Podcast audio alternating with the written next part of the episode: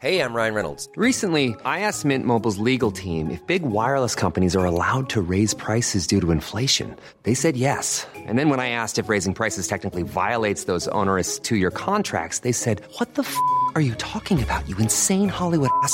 So to recap, we're cutting the price of Mint Unlimited from $30 a month to just $15 a month. Give it a try at mintmobile.com slash switch. $45 upfront for three months plus taxes and fees. Promo rate for new customers for limited time. Unlimited more than 40 gigabytes per month. Slows. Full terms at mintmobile.com.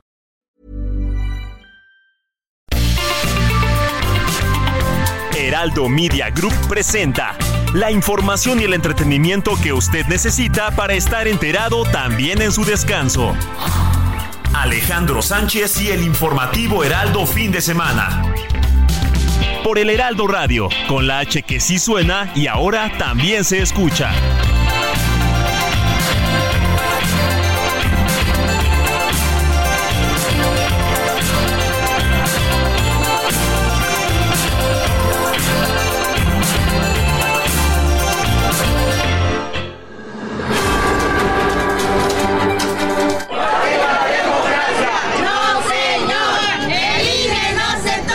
Pues este, celebro que ya se haya integrado Denia Bat a la Suprema Corte. Pues es una mujer con principios, con ideales de lucha, incorruptible, verdadera defensora de la justicia.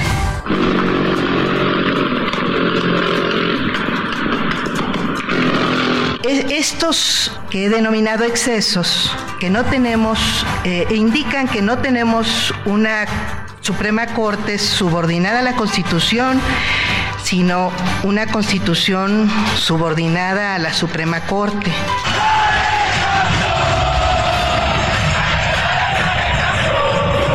Yo me pregunto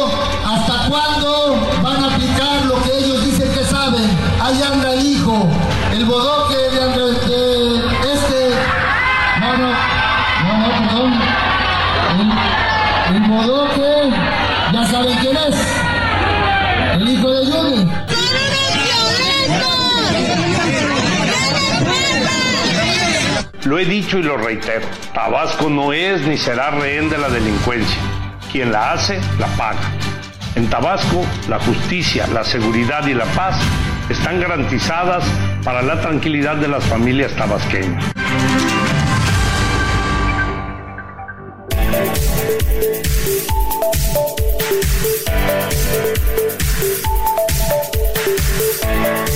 Muy buenos días, 7 de la mañana con dos minutos hora del centro del país. Estamos en el informativo de fin de semana de este sábado 6 de enero de 2023, Día de los Reyes Magos. Platíquenos qué le trajeron Melchor, Gaspar y Baltasar. Muchos pequeñitos a esta hora de la mañana están despertando para recibir sus regalos con esa emoción que todavía uno recuerda como si hubiera sido ayer la magia de irse a la cama y que al despertar pararse y ponerse al pie del arbolito de Navidad, que hoy vive su último día, pues encontrarse con esta serie de regalos, de juguetes y otras cosas que suelen traernos los Reyes Magos. Estamos transmitiendo en vivo desde Insurgente Sur 1271 de la Torre Carrachi para todo el país nos puede sintonizar a través de la frecuencia radiofónica del 98.5 de FM en Ciudad de México y todo el Valle, en Guadalajara por el 100.3 de FM, Monterrey por el 99.7 y más adelante le diremos las demás frecuencias radiofónicas donde el Heraldo Radio tiene transmisión para usted a lo largo y ancho del país. Hay muchas noticias. Desafortunadamente no todas son buenas. Pero pues empecemos con esta que es la de cada año de los Reyes Magos. Mi querida Moni Reyes, muy buenos días. ¿Qué te trajeron los Reyes Magos? Pedí ser mejor persona.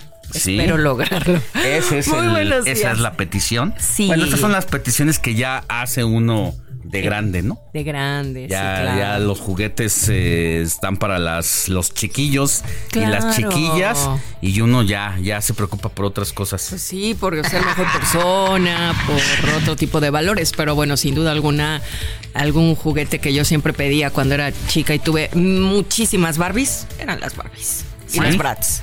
¿Cuántas Barbies, Ay, no? tuve no, como no. 100, yo y, creo. y las que han seguido después de nuestra generación Ah, la Barbie ya. y se van actualizando, ¿no? De acuerdo a la época. Claro.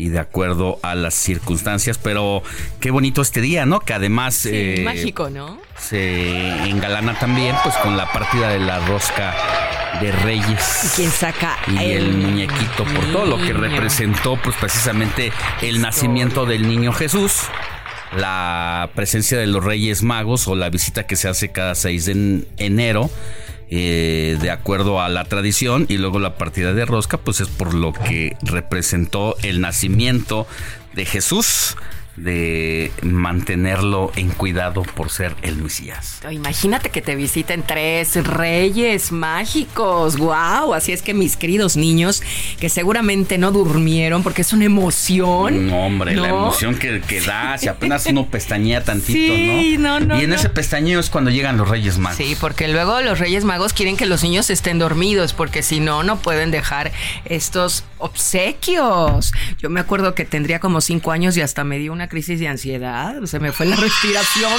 de pensar que ya iban a llegar dentro de unas horas. Esa es la magia, eso es lo bonito, ¿no? Y bueno, pues si ya les trajeron lo que pidieron, qué gusto. Y si no, ya saben que los Reyes Magos, amiguitos, pues tienen que repartir a tantos niños del mundo que luego pues se pierden en el camino esos pequeños juguetes. Así es, querido Jorge Rodríguez, muy buenos días. Eh, muy buenos ¿Cómo días, estás? Alejandro. Muy bien, muy buenos días a todo el equipo y también al público que nos hace el favor de su preferencia. Eh, estoy muy bien y justo también recordando como todas las experiencias que pasamos precisamente en este Día de Reyes, ¿no? Cuando éramos niños y ahora un poco también viéndolo desde el otro lado. Eh, también la emoción que le genera a los padres este día, ¿no? Eh, un poco la, la ilusión de volver a, vivir esos momentos. Y, y como decías, Moni, creo que es importante esto de que es importante de que los niños entiendan que también hay que darle tiempo para los, a los Reyes Magos para que, para que puedan acomodar todos los juguetes ahí, de preferencia ahí en el árbol. Y si no, eh, por lo menos ahí un presente o una cosa pequeña Un que hayan dejado cerca de su zapatito, ¿no? Que es una de las tradiciones donde se ponía el deseo o la carta que se le mandaba a los reyes se podía dejar en el zapato, ¿no? Porque ayer también veía algunas eh, repeticiones de cómo se, se envía la carta que puede ser a través de, de un globo, pero que no es tan recomendable, ¿no? Por lo que representa el daño ambiental, ¿no? por el daño ambiental precisamente. Entonces, digo, creo que mucha gente lo hace.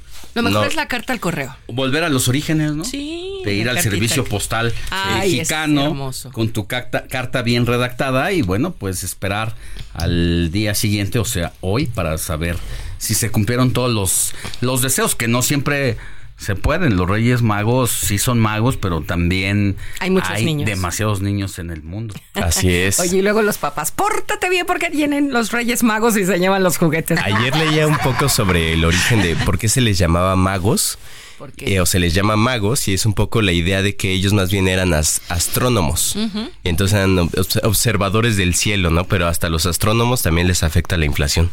También, Uy, pues sí. también llega hasta allá. Claro, hasta allá todo llega. El, el universo, porque somos Sí. parte del todo. Por eso Oigan, ¿y qué es lo que más... Eso ya lo hablaremos al rato, pero ¿qué es lo que creen que se regale más o que regalen más los Reyes Magos? ¿Qué tipo de, de regalos, Monix, crees que se hagan?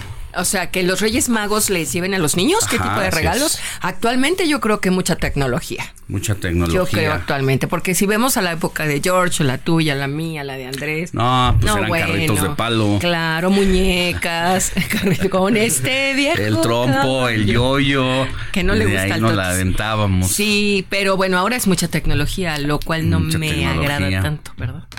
Pues Bueno, creo que pues son- creo que está es parte de la evolución, ¿no? Y pero yo también estoy de acuerdo, creo que también debe haber una parte de los juguetes didácticos y también es una es un llamado de atención a esos Reyes Magos, ¿no? Para que escojan los juguetes que vayan acorde a la edad de, de los niños que lo están solicitando, porque a veces es eh, importante, o más bien es muy importante fijarse en eso, ¿no? En cómo experimentar, me decía un, un amigo que es importante darle, no darle a los niños juguetes que les digan exactamente cómo jugar, sino más bien que ellos, a través de su experiencia en el juego, desarrollen habilidades cognitivas como para decir, eh, ah, mira, puedo jugar de esta La manera o de esta otra, como puede ser una pelota, ¿no? Con una Sí. pelota se pueden hacer miles de juegos. Eh, y que creo que tienes razón, yo también creo que actualmente los juguetes que más reciben los niños en el Día de Reyes son juguetes para disfrutar en interiores. Ya dígase consolas o tal vez una tablet o Hasta celulares. probablemente, ¿no? Claro, pues hay la llamada a los Reyes Magos que nos están escuchando porque van, van camino, amigos, eh, en su camello, en su Elefante, elefante y ¿cuál es el otro?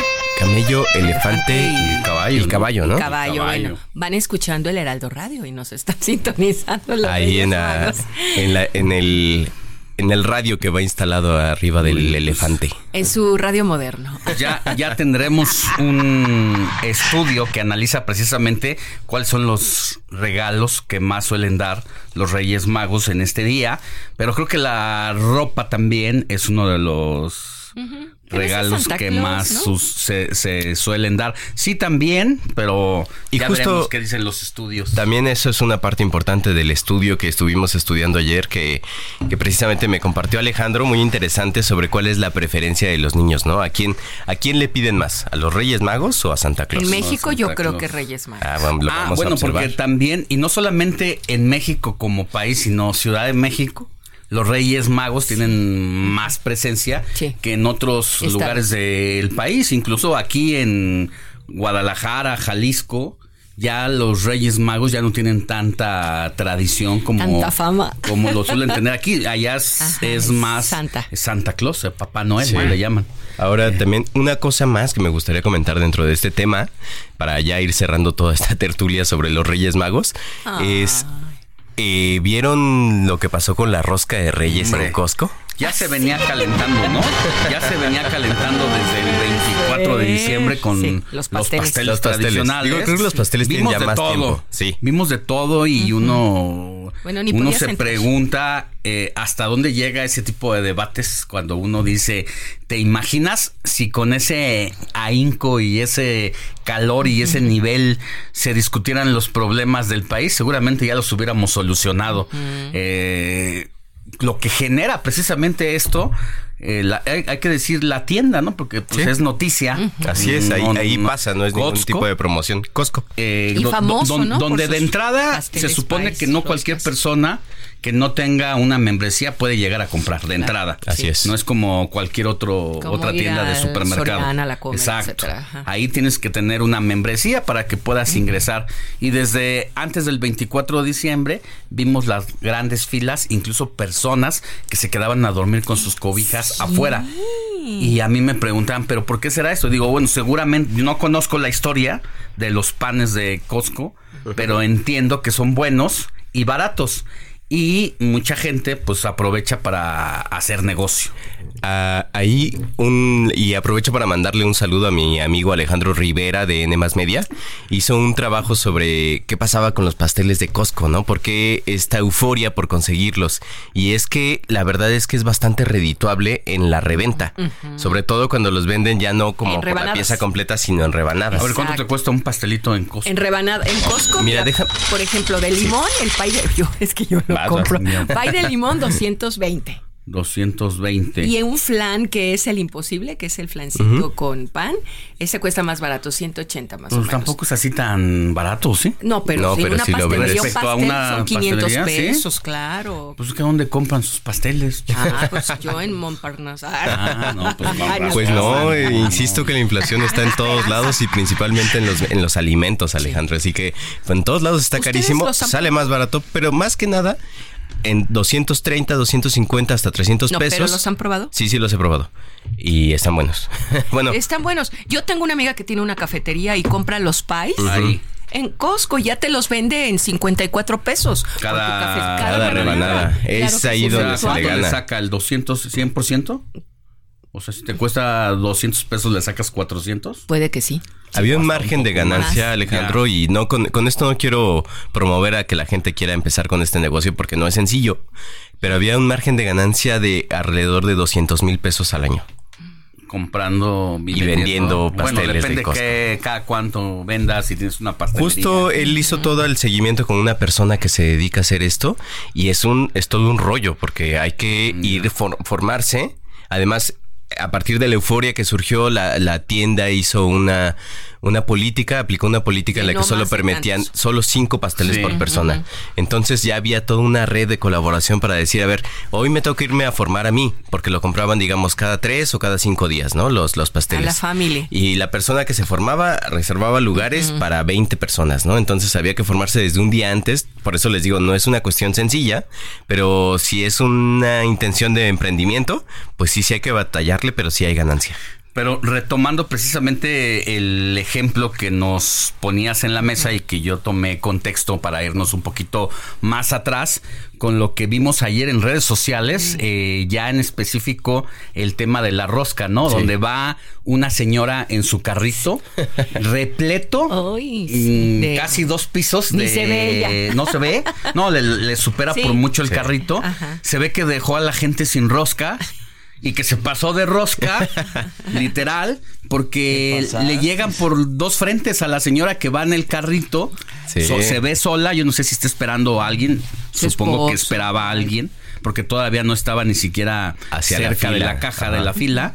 Y de repente le llega una señora por atrás y otra por delante y se le deja venir la marabunta y le empiezan a dar baje con sus roscas. Sí, le empieza- pero bueno, Entonces- que llevaba como más de Sí. 20, no, yo creo. llevaba sus 30, 40 Pero no cajas deberían de, rosca. permitir. eh. Justo es el Es es, que ahí un, es el debate. es un gran ejemplo de, de cómo estos tiempos nos permiten apreciar a través de la pantalla eh, el modo de producción, ¿no? El capitalismo salvaje en el que vivimos, en el que ya ni siquiera el, el expendedor, la tienda, pone las reglas y nos dicen. Pues yo estoy vendiendo Bueno, y sí. tú tienes todo tu derecho de comprar todo lo que quieras porque la, la tienda lo que hace es vender su producto, ¿no? Sí, eso es lo que inundaban los comentarios en las redes sociales precisamente de si la tienda hacía bien o hacía mal en no limitar la compra. Y yo, algunas personas decían, es que yo pago una membresía precisamente para... Para sí, ser pero la señora exclusivo. también paga una membresía. Sí. O sea, no entró así como... No, no, no se saltó las reglas, pues. Y si dicen, como, como dicen los abogados, que lo ¿Mero en que no está prohibido está permitido. Entonces, si no te prohíben comprar más de seis, de 10 está roscas, pues te puedes llevar la tienda si no... Es como si hubiera... Si tienes dinero, pues te Las tiendas de auto... la- en, Ajá. Si, hubi- si hubiera una pantalla que te cuesta 10 mil pesos, no te limitan la venta. Si No. te vas a llevar todas, te las llevas. Claro. Ahí te la... El chiste es vender. Ese es el ¿No? asunto. Entonces, pero Híjole, bueno, todo ya no esto alcancé rosca generado- para traerles. Ya no alcanzaste rosca del Para- Costco, pero Costco. sí hay Ay, en hay- otro lugar. Mira, hay personas que venden desde su casa. También hay que apoyar esa parte de la compraventa. Yo vi ¿no? mucho ese comentario. Decían, bueno, si no quieres exponerte a eso, Sí. pues ve a otra panadería, ve tal vez a una más cara Pues o ve a una de la esquina o no sé, de la panadería que tengas más cerca, pero pues por En alguna la razón. Suiza está riquísima. No sé si esta rosca, yo no he Paul. probado la rosca de Costco, no sé si esté tan buena como No, parece, pero sí está causando ese furor Pues y que nos esto un comentario. sí, Que nos manden una rosca, por favor, para De las aquí personas que fueron. Bueno, pues vamos a empezar con las noticias porque desafortunadamente también tenemos saldos rojos en este arranque del año de 2024. Así empezamos con la información. Informativo Heraldo fin de semana. Lo más destacado en resumen.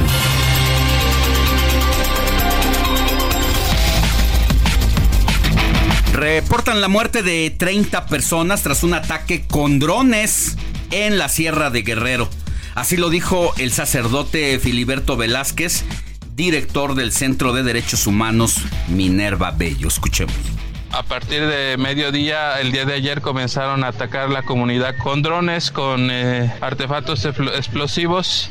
Hasta ese punto, pues era la información que yo tenía. Ya eh, el presidente municipal de Leodoro Castillo se había comunicado con el gobierno del estado para informar sobre esta situación, pero ya de que había personas que habían sido privadas de la vida. Hasta ahí yo no tenía esa información. Ya después, alrededor de las 9 de la noche, me informan que como estaba yo en comunicación con el director de gobernación, pues de que ya habían asesinado a las personas de, de esta comunidad de Buenavista. La versión que manejan ellos es de 30 personas. Bueno, y para no variar, el gobierno federal y las fuerzas federales pues no sabían de esta situación hasta que fue el centro Minerva Bello precisamente la instancia que puso sobre la mesa la situación que se vive allá en la sierra.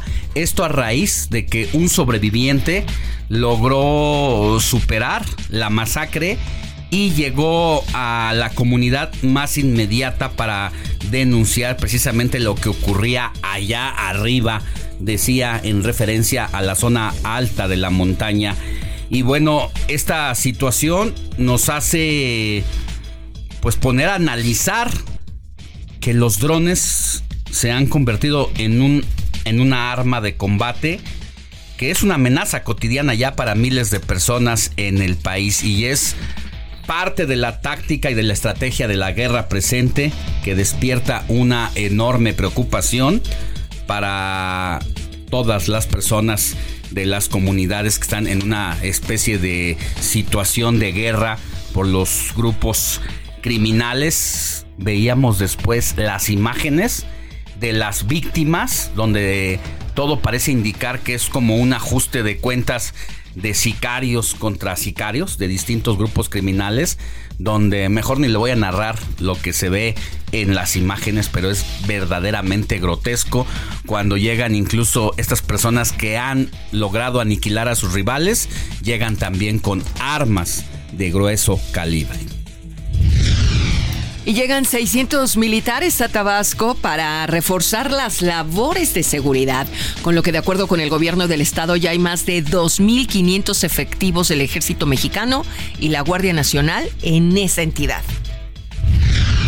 Y el exsecretario de Seguridad de Tabasco, Hernán Bermúdez, presentó su renuncia luego de la serie de asaltos a comercios en Villahermosa. En su lugar quedó como encargado de despacho el comisionado de la Policía Estatal, José del Carmen Castillo. Oiga, y a pesar de todo esto, el presidente Andrés Manuel López Obrador dijo que la difusión de los asaltos en Villahermosa se hizo con propósitos, no solo informativos. Escuchemos al presidente. De que ayer hubieron algunos eh, robos en Villahermosa y también mm, con propósitos propagandísticos hubo mucha difusión de esto. Y digo propaganda porque afortunadamente eh, no pasa a mayores, pero sí eh, hay mucha difusión porque son reacomodos que se dan en las bandas, en la delincuencia y se magnifican porque también estamos en México sin palabras a lo que dice el presidente. Y bueno, pues sí. También ayer el presidente López Obrador aplaudió la llegada de Lenia Batres como ministra de la Suprema Corte de Justicia de la Nación. Escuchemos. El artículo 127 de la Constitución establece que ningún funcionario puede ganar más que lo que obtiene el presidente de la República. Y ellos ganan cuatro veces más que lo que yo percibo. Y no es porque yo quiera ganar como ellos, sino porque se me hace ofensivo, habiendo tantas necesidades, tanta pobreza, los que imparten justicia se sirvan con la cuchara grande. Y eso lo mencionó Lenia. ¿Qué significa que ella no va a cobrar eso? Y Claudia Sheinbaum también defendió a la nueva ministra de la Suprema Corte, quien asumió el cargo con un discurso criticando excesos en el máximo tribunal del país. Ayer criticaban a la nueva ministra de la Suprema Corte de Justicia de la Nación porque defendía que los ministros no pueden ganar más que el presidente. Pues si eso está en la Constitución, ¿cómo que amparos para que ganen más que el presidente? Eso es austeridad republicana. Y bueno, Xochitl Galvez habló de otros temas, precisamente de los que no le gusta hablar al presidente de la República, al criticar la ola de violencia que azota al país en diversas regiones. En solo 24 horas, el crimen asesinó a un líder de la oposición en Morelos, Giovanni Lezama. Aterrorizó a comerciantes en Tabasco y golpeó el bolsillo de la gente en el Estado de México que tienen que pagar hasta 160 pesos el kilo de pollo debido a las extorsiones a productores. Esto no puede seguir así.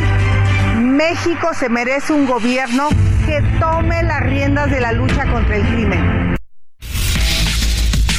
Bueno, pues nosotros vamos a una pausa. Recuerde que estamos en nuestra primera transmisión del informativo de este 2024, después de una ausencia que me tomé aquí.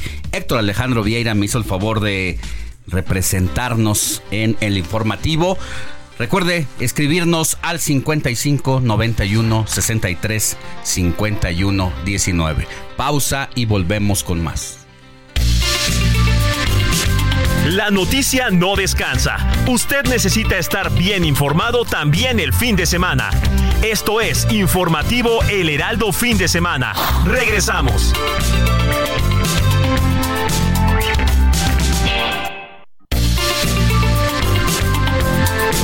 Siga en sintonía con la noticia.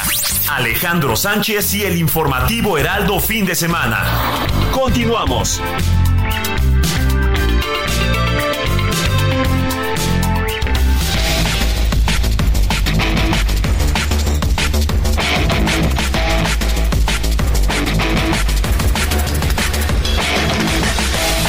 Ya estamos de regreso en el informativo de fin de semana cuando son las 7 de la mañana con 30 minutos hora del centro del país, pero tenemos más información. Jorge Rodríguez. Así es, Alejandro, pues rechaza Ernestina Godoy los señalamientos del periodista Guillermo Sheridan, quien la acusó de plagiar parte de su tesis de titulación en un reportaje titulado La tesis de la pasante Ernestina Godoy. Bueno, precisamente ayer la Comisión Permanente del Congreso de la Ciudad de México aprobó un periodo extraordinario para intentar de nueva cuenta ratificar a la fiscal Ernestina Godoy en el cargo a quien se le acaba este puesto el próximo 9 de enero. Hay que recordar que el pasado 13 de diciembre el Congreso de la Unión llevó a cabo una sesión precisamente para la ratificación o no de Ernestina Godoy.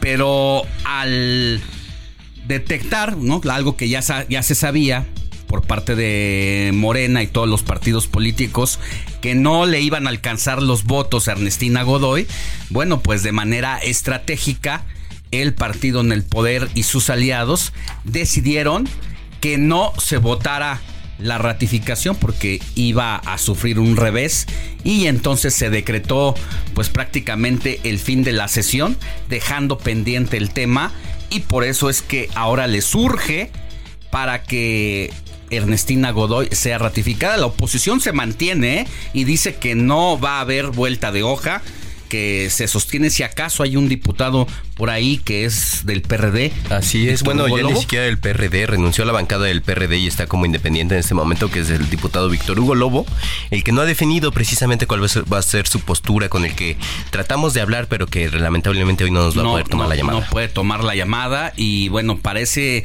aunque fuera ese voto que lo hubiera logrado Morena, todavía le falta por lo menos otros dos o tres votos para lograr la ratificación de Ernestina Godoy. Y ayer nos enterábamos de que Carlos Bremer, presidente de Grupo Balue, falleció a los 63 años de edad. Esto tras unas complicaciones que había tenido y por el desvanecimiento que sufrió el pasado 2 de enero. El ingeniero José Caún Nader asumirá la dirección del grupo de manera interina. Bueno, esta muerte pues inmediatamente generó reacciones en todos los ámbitos, no solamente del empresariado, sino de los deportes y de muchos emprendedores porque... Eh, al fallecer eh, Carlos Bremer, sí eh, se expuso de manera inmediata el papel que jugaba en la sociedad. Un hombre millonario de quien incluso poco se sabe cómo logró hacer su fortuna. No está muy claro. Se sabe que es de allá de Monterrey, que hizo su vida empresarial en el norte del país. Pero lo que sí es que fue un hombre sensible, ¿no? Con causas sociales. Así es. que ayudó a muchos emprendedores y no se diga deportistas. Eh, creo que muy famoso, muy mediático a partir de que era un, el tiburón mayor, le llamaban, ¿no? En el pro- programa de Shark Tank. Así es, un reality show en el que emprendedores llevan sus proyectos para que los multimillonarios los, los arropen o los, Así. los patrocinen. Y yo creo Pero que uno, él ganó, ¿no? Él ganó como cierta Simpatía. simpatía, porque mientras otros empresarios los destrozaban a los muchachos y los prácticamente los descorazonaban, este señor siempre los apoyó. muy ¿no? sensible, aunque no los apoyara financieramente, le Por decía, lo no te rindas, les ¿no? daba- les daba Y creo que comentábamos hace un momento con Andrés que nos hizo una- un apunte muy eh, eh, importante en este momento. Carlos Bremer es en este momento la primera tendencia en X o en antes Twitter, ¿no?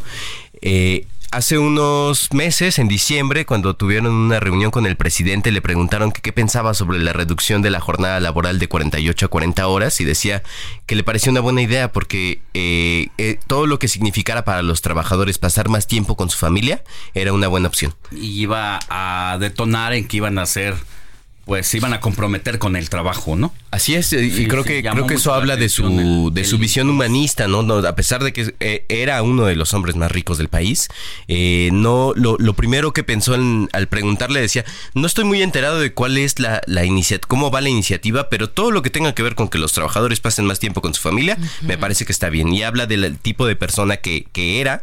Además, uno de los que ayer lamentó su, su fallecimiento fue el presidente Andrés Manuel López Obrador, Ah, con y el, el cual... Canelo también. Así es. A ver, llama, llama la atención esto que estás diciendo, porque lo mismo fueron panistas que morenistas, no se diga Claudia Sheinbaum, la secretaria del Trabajo, eh, Luisa María Alcalde, toda la gente de la 4T presidente del partido, que Mario suelen Delgado. no estar de acuerdo con los hombres del poder económico, con él sí tenían cierta distinción y cierta eh, Pero él se lo ganó, ¿no? consideración, bien ganado, Claro, exactamente. El presidente decía, "Ah, hoy fue un día de dos tristes noticias.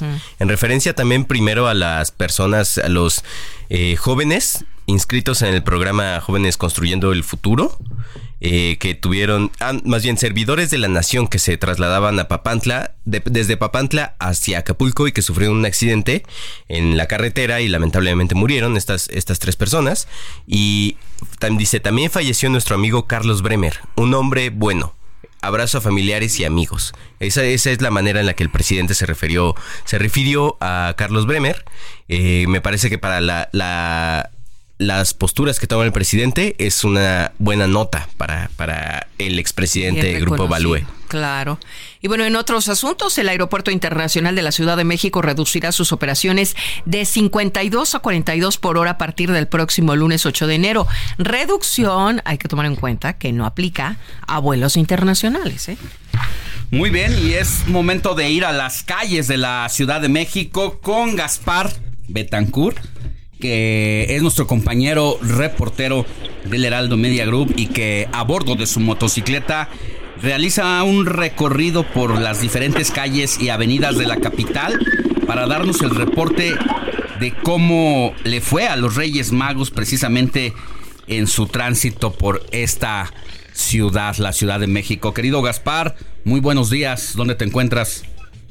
Buenos días, Alex, auditorio. En estos momentos sobre el eje 1 Norte, en las inmediaciones de Tepito, es la alcaldía Cuauhtémoc. Aquí prácticamente ya ha finalizado la labor de los Reyes Magos. Este es uno de los puntos donde los Reyes Magos llegan hasta más tarde, entrada a la madrugada, todavía se puede observar a los Reyes Magos en este sitio. Sin embargo, en la madrugada de hoy finalizaron estas labores, al parecer alrededor de las 3 o 4 de la mañana, por lo que de inmediato iniciaron también las labores de limpieza por parte del personal del gobierno capitalino. En estos momentos todavía está cerrada la circulación del eje 1 norte desde la avenida Paseo de la Reforma y hasta el cruce con el eje 1 oriente, anillo de circunvalación, se está limpiando toda la basura, son toneladas de basura las que quedan en este sitio tras el paso de los Reyes Magos. A punto de finalizar estas labores, de hecho ya hace algunos minutos se pudo abrir el carril confinado para el transporte público. Únicamente los vehículos particulares no pueden circular sobre el eje 1 norte hacia eh, la dirección del eje 1 oriente y se puede utilizar como una alternativa la calle de, de Donceles aunque más distante, Fray Servando Teresa de Mera. Así es que en la capital prácticamente finalizada la labor de los Reyes Magos, reiteramos, este es uno de los puntos donde hasta más entrada la noche se puede observar a los Reyes tratando de surtir la lista de los pequeñines que se portaron muy bien para que les llevaran sus juguetes. Así es que todavía tenemos presencia policíaca en este sitio. Fueron más de seis mil uniformados los que los que participaron en labores de seguridad para cuidar y acompañar a los Reyes Magos y también este operativo está a punto de finalizar ya con las labores de limpieza que se están realizando en este sitio, Alex. Bueno, pues muy importante que el saldo sea blanco, eso es lo más, lo que nos gusta, y que tú sigas recorriendo con mucho cuidado las calles de la Ciudad de México para más adelante volver a enlazarnos contigo, Gaspar. Por supuesto, continuamos pendientes recorriendo el Valle de México, quedamos a sus órdenes. Buen día. Buen día. Qué linda está la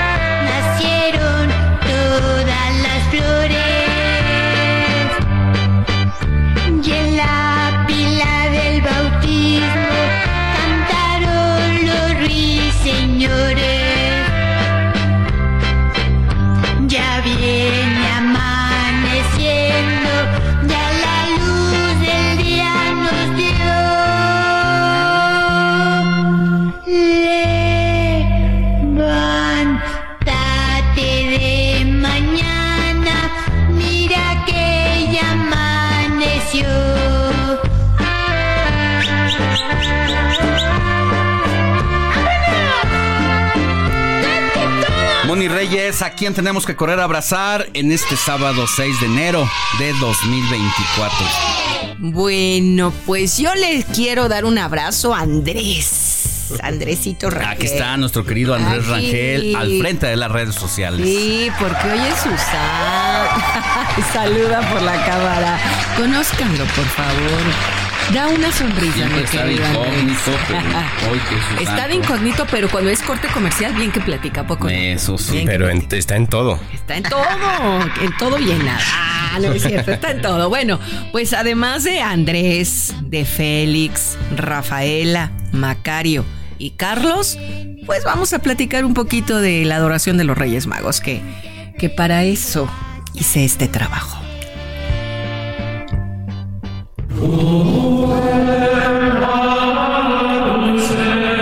Hoy se celebra la adoración de los Reyes Magos en Belén. De hecho, le decimos de la Lotería del Niño o Sorteo del Niño, que cada año se celebra el 6 de enero y que suelen recoger escenas navideñas. La elegida es la adoración de los Reyes Magos de Fray Juan Bautista Maíno, perteneciente al Museo del Prado.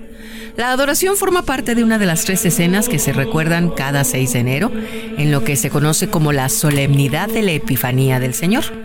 Pero esta no es la única Epifanía. Las otras dos hacen referencia a otros acontecimientos de la tradición católica. Por ejemplo, a la que se hace referencia es el momento del bautismo de Jesús en las aguas del río Jordán a manos de San Juan Bautista, a quien se homenajea cada 24 de junio. La tercera Epifanía del Señor tiene lugar con las bodas de Caná. Otra de las escenas más repetidas del arte sacro es el momento en el que se produce la conversión del agua en vino a petición de María, la manifestación de Jesús como Cristo a sus discípulos y el inicio de su vida pública. Así es que hoy le damos un abrazo a nuestro querido Andrés.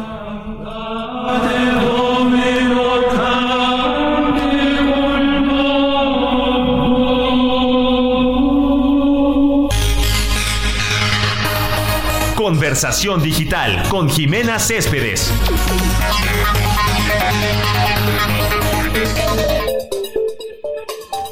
Y como cada sábado, nuestra colaboradora Jimena Céspedes, directora de MW Group, pues nos trae un análisis con lo más destacado de la conversación digital.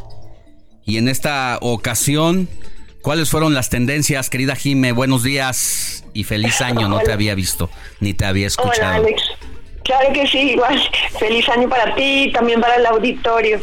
Eh, pues te cuento que obviamente la primera semana de enero generalmente es baja la conversación. Primero hay mucha gente todavía de vacaciones y segundo como que como que va apenas despertando.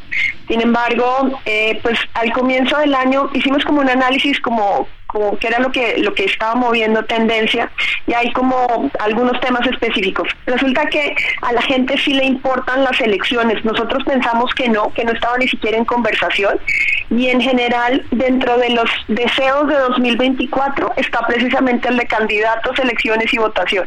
Y del otro lado, digamos que siempre hay un aumento eh, generalizado en algunos de los de los impuestos, más el salario en este caso y la baja del peso, que también fueron de los temas que le importó. Entonces, si quieres empezamos primero con el con el aumento del IEPS para gasolina, cigarros y alcohol. En general la gente ni siquiera sabe que existe el IEPS y no lo entiende como concepto, pero sí entiende el aumento de, del impuesto, o el aumento más bien de, del precio de algunos de los artículos y así como lo tuvimos, ¿te acuerdas? Hace como tres años el tema de la gasolina, este año empezamos con el tema de la gasolina la gente lo que está diciendo, porque el presidente lo que dijo en la mañanera es que es una exageración, que, que no han subido eh, impuestos ni eh, ni cómo se toca ni el precio de la gasolina. Y en este caso sí le están diciendo al presidente, digamos que hay un 81% de negativos sobre el precio específicamente de la gasolina, en la que señalan que incluso en Veracruz, por ejemplo, el precio de la gasolina llegó a más de 28 pesos. Y también señalan que al final lo que está pasando es que el gobierno terminó haciendo un gasolinazo, pero que la gente no está saliendo a, denunciar esos temas. Entonces fue bastante negativa la conversación en relación con eso. En cambio, en relación con, con el aumento en el cigarro y en eh, el alcohol, lo que dicen es que eso puede ayudar a que se prevenga y más bien haya poco consumo. Sin embargo, las estadísticas dicen que el, ese precio, aunque aumente, no cambia el consumo. Definitivamente, a ver, eh, varias, varias cosas. En primer lugar, eh, se armó el debate precisamente en el precio de la gasolina porque eh, Xochil Gálvez y la oposición y muchos personajes decían que en el primer día de enero el litro de la gasolina andaba en los 29 pesos o más después de ver algunos precios en gasolineras de distintos puntos del país, pues se veía que en algunos hasta ese precio podía alcanzar, no así el precio promedio era de 23 pesos, pero de ahí vino todo un debate porque le recordaron al presidente de la República, incluso con audios de cuando era candidato, él sí prometió que iba a bajar la gasolina, sí lo prometió y dijo que iba a bajar a 10 pesos y ya después como presidente dice, es que yo nunca lo prometí, yo dije que no iba a subir, pero cuando lo están los audios ahí, bueno, pues audio mata eh, tratado de desmentido la noticia que se dio. Entonces, esta situación es que alebrestó a la gente, ¿no? Sí, es correcto. Y además me conectaron un tema que ha sido relevante. Lo que señalan es que en este caso Dos Bocas no ha servido para nada porque lo que dicen es ni está funcionando ni sirve tampoco para bajarle el precio a la gasolina. Sí. Y eh, por otro lado, pues el impuesto precisamente a los refrescos y a los cigarros, pues también ha preocupado para quienes eh, fuman, para quienes beben refresco en las familias, pues recordar que es parte casi de la alimentación cotidiana ver un refresco de dos o de tres litros sobre la mesa. Es correcto, pero, pero de acuerdo con lo que están señalando tanto los expertos como, como el público en general, aquí sí lo hablaban tal cual las redes sociales, eh, pues ese lo que señalan es que sería positivo que la gente dejara de consumirlo, pero que efectivamente no hay bajo consumo, aún a pesar del precio del tanto del refresco como de los cigarros y del alcohol. Sí, eso no, como que no detiene eh, los deseos del consumo en ese sentido. Ahora, si dejara de haber consumo, pues de dónde va a sacar el gobierno los recursos que está planeando obtener por parte de esos ingresos, ¿no? y es parte de la discusión que ha habido en los últimos años y que este año empezó igual, que es el tema, por ejemplo, de los vapeadores, cigarros electrónicos e incluso, incluso cannabis de la regulación, porque señalan que si hubiera una regulación en estos temas, podrían tener un impuesto adicional y que no se vendiera en el mercado negro. Muy bien, pues así empieza la discusión sociodigital. Vamos a ver en la medida que pasen los días seguramente y que ya arranca oficialmente en los próximos días también las campañas. Hay que recordar que estamos en una pre-campaña. Viene la segunda y penúltima fase antes de ir a las urnas a emitir la votación de los aspirantes, aunque va a haber un inter, ¿no, eh, Jimena? De entre la pre-campaña y la campaña hay un inter. Sí, pero en realidad hemos estado como si estuviéramos en campaña, tanto las candidatas a presidente, ambas, o sea, es como si no estuvieran. Y más bien, como, como si ya estuvieran en campaña directa, igualmente los de la Ciudad de México. Sobre todo, digamos que ha habido varios escándalos ahí alrededor de cada uno de ellos. Ahí vamos a seguir teniendo los, las mediciones ya semana tras semana. Te mando un abrazo, querida Jime, que tengas buen día. Igualmente, Alex, y feliz día al auditorio. Sintonía con los estados en el informativo fin de semana.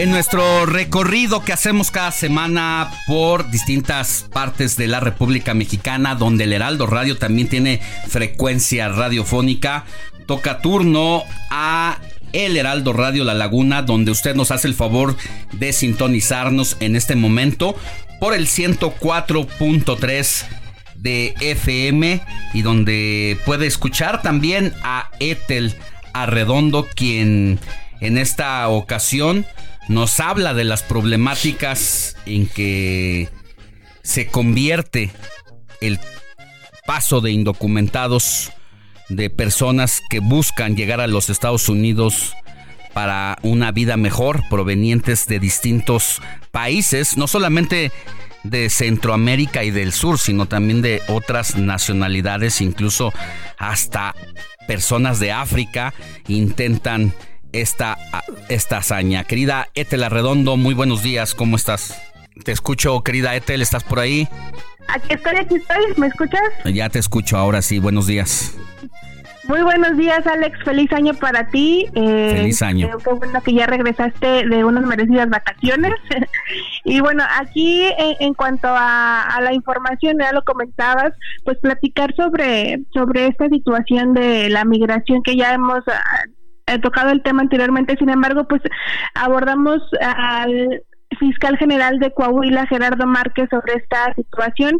Pues el pasado 22 de diciembre, te comento, pues se llegó a un acuerdo o se inició una especie de operativo o acciones especiales por parte del gobierno del estado de Coahuila y del gobierno federal, así como también hasta las autoridades de, de Estados Unidos en relación pues a este regreso de, de los migrantes, eh, se inició desde la ciudad de Piedras Negras, ciudad fronteriza acá de Coahuila, pues unos vuelos especiales y también transportes terrestres para el regreso de migrantes, de las personas que pues son eh, regresadas o que son eh, de alguna forma detenidas y después también eh, em, pues repatriadas acá a su a sus países pero que lo hacen por medio por medio de México por las fronteras de México pues bueno, se realizó un acuerdo y por parte del gobierno del estado de Coahuila y también del gobierno federal para que se hicieran estos operativos, se empezaron a implementar y a, poner a disposición de los migrantes vuelos y así así, así como también eh, camiones para que se trasladara seguro a estos migrantes de regreso a sus países de origen. Y desde el pasado 22 de diciembre iniciaron estos estos vuelos el fiscal general de Coahuila, Gerardo Márquez, nos dio a conocer que son alrededor de mil personas diarias las que regresan a, su país o que se, se han regresado los migrantes que se, que se han regresado desde las fronteras de Coahuila hacia, hacia el sur de, de, la República Mexicana. Y bueno, hasta el momento son alrededor de ocho mil migrantes los que han regresado a través de estos pues de estos vuelos y de estos camiones de estas líneas de transporte que se han destinado para su seguro regreso. El fiscal general pues eh, platicó que este acuerdo o esta o este programa que se está implementando es gracias pues también a, a, la coordinación que se logró entre la entidad y el gobierno federal. Y, y en estas acciones que pues son eh, indicadas o también que están relacionadas con el gobernador del estado Manolo Jiménez pues también eh, precisó que pues se, se asegura o también se, se, le, se le da pues una, una, una seguridad verdad a los migrantes también el fiscal general de, del estado Hablo. Querida Etel, nos quedan 30 segunditos porque nos corta la guillotina, perdón. No, no te preocupes, Alex, pues esa es la, situación que, que, se registra, pues eh, dar a conocer esta, esta, esta información y seguir al pendiente, ¿no? De cómo se está generando esta problemática. Sí, es sin duda eh, una situación que ha alertado a las autoridades estadounidenses y de el gobierno de México. Estaremos pendientes con el tema, querida Ethel. Te mando un abrazote. Igualmente, feliz año Alex, un abrazo de regreso y pues seguimos aquí al pendiente para este 2024 para darle con todo. Muy buenos días. Pausa y volvemos con más. La noticia no descansa. Usted necesita estar bien informado también el fin de semana. Esto es Informativo El Heraldo Fin de Semana. Regresamos.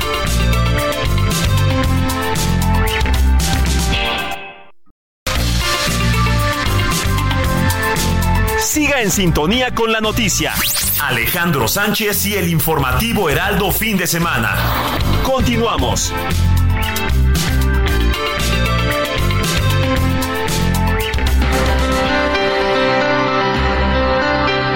8 de la mañana con 3 minutos hora del centro del país. Mire, también en noticias internacionales le cuento que la Corte Suprema de Estados Unidos va a decidir si el expresidente de ese país, Donald Trump, puede ser excluido de la boleta electoral finalmente o no. Esto debido a que el estado de Colorado así lo decidió por su participación en el ataque al Capitolio de 2020.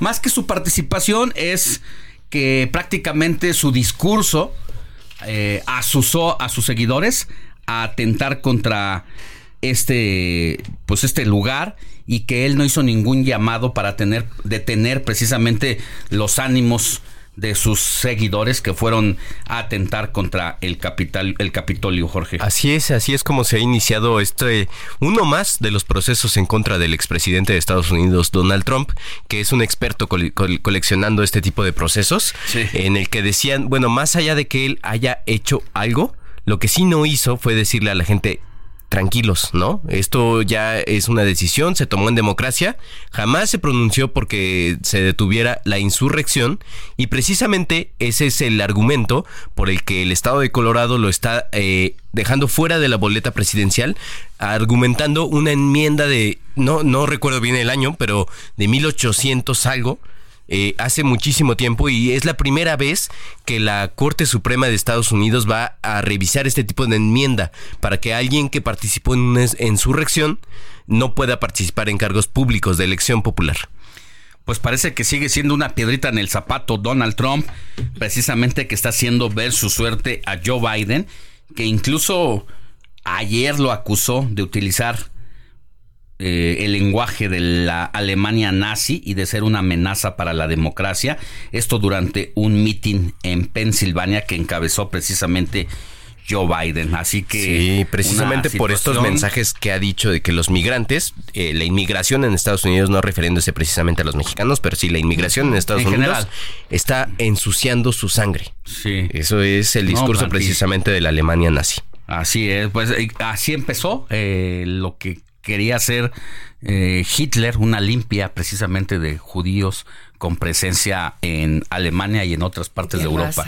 El discurso de odio, ¿no? que, que en estos tiempos, y lo hemos visto a través de la semana, dicen que este año va a ser eh, un, año fundamental para que los gobiernos y los estados defiendan sus democracias, democracias que cada vez parecen más débiles. Así es, 8 de la mañana con 6 minutos y mire, ya iniciamos la segunda hora del informativo de fin de semana y también vamos a hablar más adelante con un cronista para conocer más detalles de la celebración del Día de Reyes y la rosca característica con la que se celebra.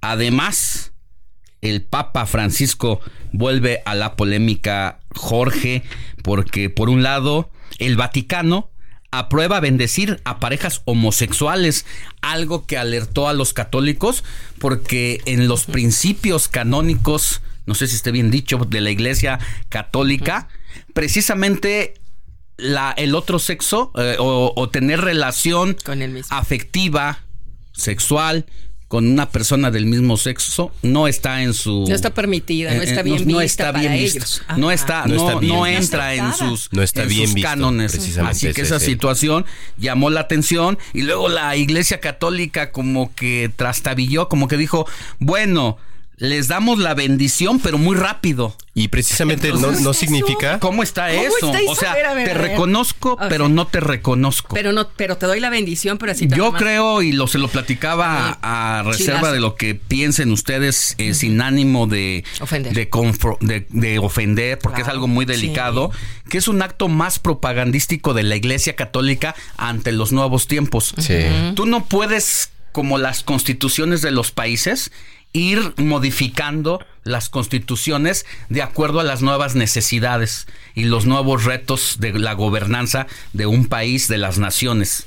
En el caso de la Iglesia Católica no puede haber enmiendas a sus derechos al derecho canónico. no puede haber. Conforme va Porque pues eso lo hicieron los profetas, ¿no? La iglesia, la, la Biblia. Se supone. Entonces la ley del hombre te lo va cambiando de acuerdo a cómo me convenga. Eh, de acuerdo a cómo me convenga. Es decir, eh, a ver, eh, estamos perdiendo adeptos. La iglesia católica está en crisis. Cada día que pasa pierden presencia en naciones muy poderosas en fe católica como es, México. Sí porque dejan de creer o se van a otras eh, corrientes. O, hay escándalos también. O hay escándalos. Entonces, hemos visto mucho. Yo en lo personal siento que es más como un acto propagandístico de la iglesia, donde se metió en un terreno pantanoso, donde dice, sí se acepta y se reconoce la bendición, tanto a los homosexuales como a las personas divorciadas. También. Pero no les tenemos el reconocimiento. O sea, nada más así de peinadita. No es un visto bueno, dice el, Vaticano. No, es un visto bueno a este tipo de pues prácticas, pero les vamos a dar la bendición, solo que sea rápido, entre 10 o 15 segundos. Pero ahí no te brinca. Entonces, si es la ley de Dios. Pues vamos a hablar con. Ya vamos a hablar de eso, si te parece, más adelante. Muy bien. ¿Con qué nos vamos? Música. Eh, en este momento nos enlazamos con nuestro compañero Armando de la Rosa, corresponsal allá en el estado de Tabasco, que nos tiene el reporte sobre lo que sucedió con la renuncia del ex titular de la Secretaría de Seguridad y Protección Ciudadana. Hola Armando, ¿cómo estás? Híjole, cortó. Se nos, se, nos cortó. la llamada. Es que la situación que impera en Tabasco, ya dábamos antes de fin de año, precisamente el reporte que nos brindaba el propio Armando de la Rosa sobre lo que ocurrió allá en Tabasco, narcobloqueos en una noche, en una madrugada, balaceras, eh, tiendas de conveniencia saqueadas.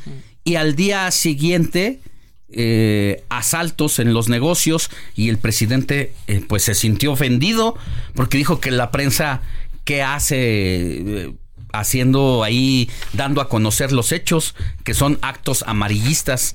Entonces, esta situación pues le desagrada al presidente, pero seguramente le desagrada más a los habitantes de Villahermosa y de Tabasco estar viviendo esta situación. ¿Y qué hay en el nuevo capítulo de la inseguridad allá, querido Armando de la Rosa? Ahora sí, muy buenos días. Adiós, muy buenos días, Alex. Pues la novedad aquí en Villahermosa es de que, pues bueno, pues este llegaron 2.000, bueno, están arribando eh, lo que serían 2.500 soldados para cuidar la ciudad de Villahermosa y el resto del estado luego, pues, de todos los hechos violentos que se han dado en las últimas semanas. Y el otro tema tiene que ver también con la renuncia finalmente del secretario de Seguridad Pública de Tabasco, Hernán Bermúdez Requena. Y es que, pues bueno, pues el día de ayer amanecimos con una calma tensa aquí en la ciudad de Villahermosa. La gente tenía un poco de miedo por lo que estaba pasando. Algunos comercios y, de hecho, cadenas eh, grandes de venta de barrotes, pues decidieron no abrir sus puertas, decidieron cerrar sus negocios eh, de manera temporal debido al temor que generaron esta ola de asalto registrada eh, precisamente el jueves por la tarde. Y el día de ayer, pues bueno, pues algunos negocios amanecieron cerrados, había poco movimiento en las calles en la mañana. Sin embargo, en el transcurso del día la situación pues bueno pues se fue regularizando ya que eh, pues toda la, atención se estaba centrando prácticamente en dos puntos en la Secretaría de Gobierno de nuestro estado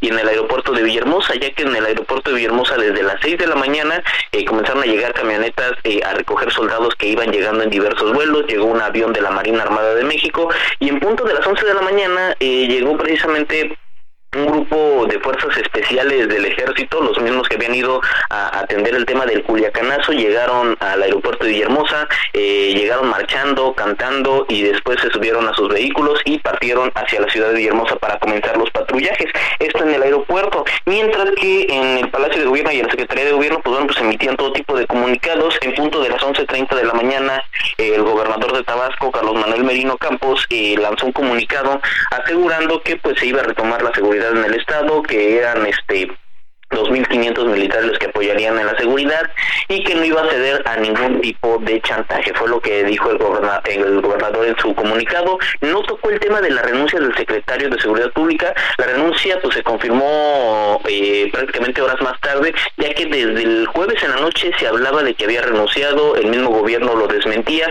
Sin embargo, ya ayer por la tarde pudieron pues este, las autoridades confirmaron eh, la salida de Hernán Bermúdez eh, Requena y pues bueno, pues en Carmen Castillo como secretario de Seguridad Pública de Tabasco luego de la renuncia de Hernán Bermúdez. Cabe destacar que pues bueno, pues Hernán Bermúdez eh, pues este había estado envuelto en la polémica por todas estas situaciones que se habían dado de violencia en la entidad y pues finalmente ayer se confirmó eh, su salida de la Secretaría de Seguridad Pública y pues el día de hoy la ciudad de Villahermosa pues amanece con una gran cantidad de elementos del ejército mexicano y de la Guardia Nacional eh, patrullando las calles de la ciudad luego de los múltiples hechos violentos, no solo de, por el tema de de la ola de asaltos que eh, muchos medios pues hemos manejado una cifra u otra pero la realidad es que es incierto el número real de casos de de, este, de tiendas asaltadas pero también hubo robo de vehículos y se desconoce la cifra exacta de, vehículos robados.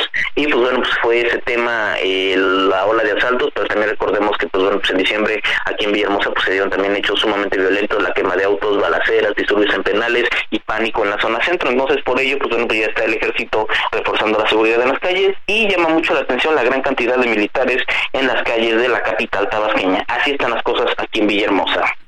Bueno, pues vamos a estar pendientes de las actividades del nuevo titular de la Secretaría de Seguridad Ciudadana, que yo creo que más allá del cambio de titular de la dependencia, pues se requiere una estrategia diferente tanto a nivel nacional como a nivel estatal y que el cambio de secretario no va a cambiar las cosas, eso es lo que yo creo pues ya estamos muy al pendiente a ver cómo se dan las cosas este, con el nuevo titular de la Secretaría de Seguridad Pública.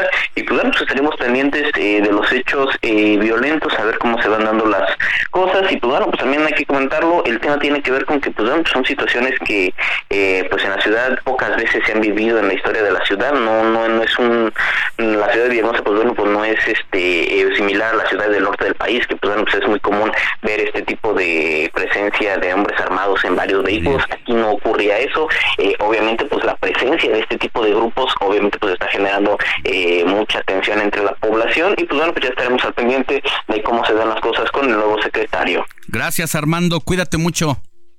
Gracias, vamos al pendiente con la información. Melchor, Gaspar y Baltasar son los reyes magos de la ilusión. Ellos vienen de la adoración del niño Dios. Con su Entrevista. Informativo fin de semana.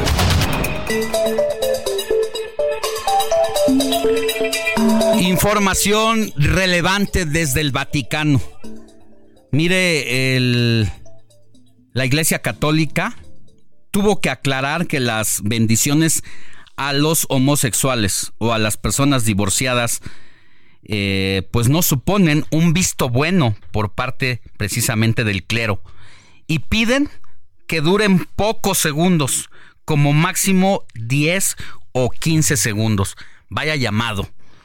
El Vaticano aclaró que la bendición de parejas homosexuales o en situación irregular, permitida recientemente por un controvertido documento, no será litúrgica ni ritualizada y que no supondrán su justificación. El vicariestro para la doctrina de la fe del Vaticano ha aclarado que las bendiciones a los homosexuales o a los divorciados vueltos a casar y a las parejas que conviven sin haber pasado por el altar aprobadas por el Papa el pasado 18 de diciembre no suponen el visto bueno a estas formas de vida y ya han pedido que sean breves, es decir, que duren como máximo 10 o 15 segundos y que no se lleve a cabo ningún ritual.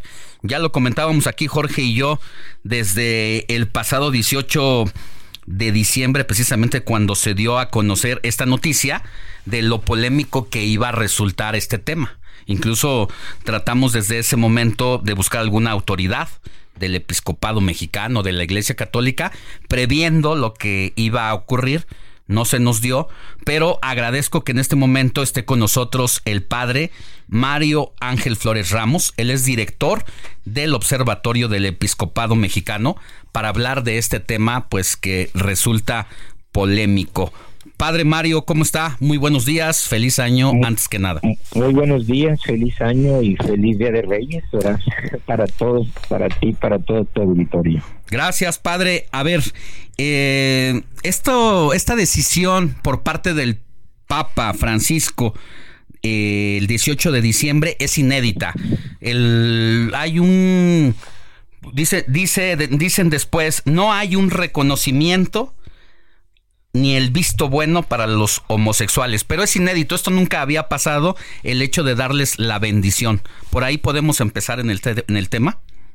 Sí, claro, mira, eh, en primer lugar debemos recordar la, el, comunicado, una declaración que tiene un cierto sentido oficial de parte de la Iglesia, dado por el Dicasterio para la Doctrina de la Fe el 18 de diciembre, precisamente recientemente donde se señala que puede haber esa apertura para las personas en situaciones irregulares, que básicamente pues son los divorciados vueltos a casar y los conviventes del mismo sexo.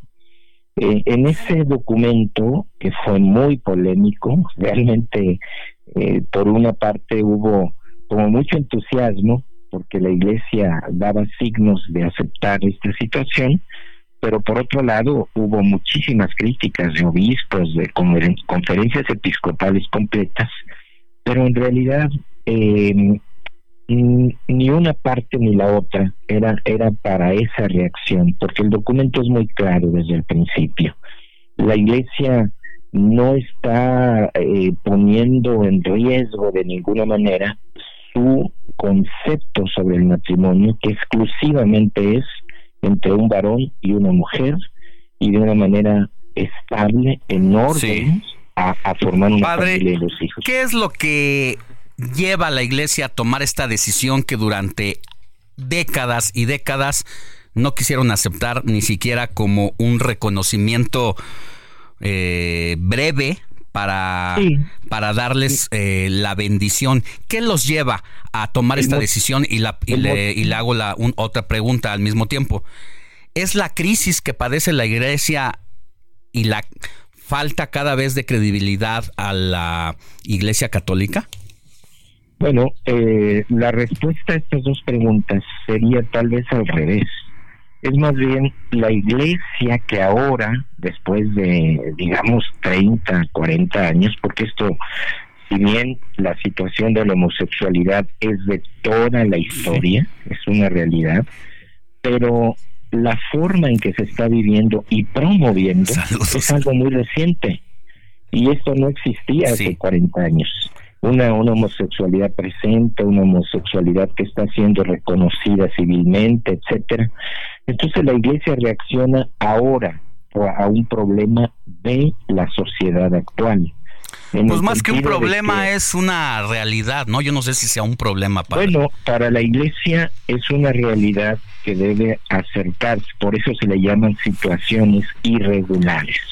Y, y no puede permanecer eh, al margen de esto, sino manifestar su cercanía, que es el sentido de ese, de ese primer documento, la cercanía, eh, el discernimiento en orden a una eh, mayor capacidad de la iglesia de comprender su situación y, y los obispos mexicanos lo leyeron muy bien, decir, para guiarlos con delicadeza y firmeza en su camino a cumplir la voluntad de Dios. Porque ¿quién pide una bendición? Quien está en búsqueda de Dios. No, no estamos hablando de todos los que viven en esta situación, sino aquellos que quieren acercarse a Dios. Padre, buen día. Le saluda Jorge Rodríguez, jefe de información de este espacio. Precisamente es para preguntarle sobre esto que acaba de comentar. ¿Cuál es la ceremonia de bendición y por qué decir que para las personas homosexuales o los divorciados va a ser breve de 10 o 15 segundos. ¿Cuánto dura una bendición normal? Bueno, mira, una bendición puede durar eh, todo un rito y esta bendición no está contemplada como un rito que puede durar una hora, en fin, toda una celebración. Sino esto es algo más sencillo y como más privado, digamos, más que los tiempos, 10, 15 segundos el sentido es que no se trata de una convalidación de la situación que viven, sino una bendición.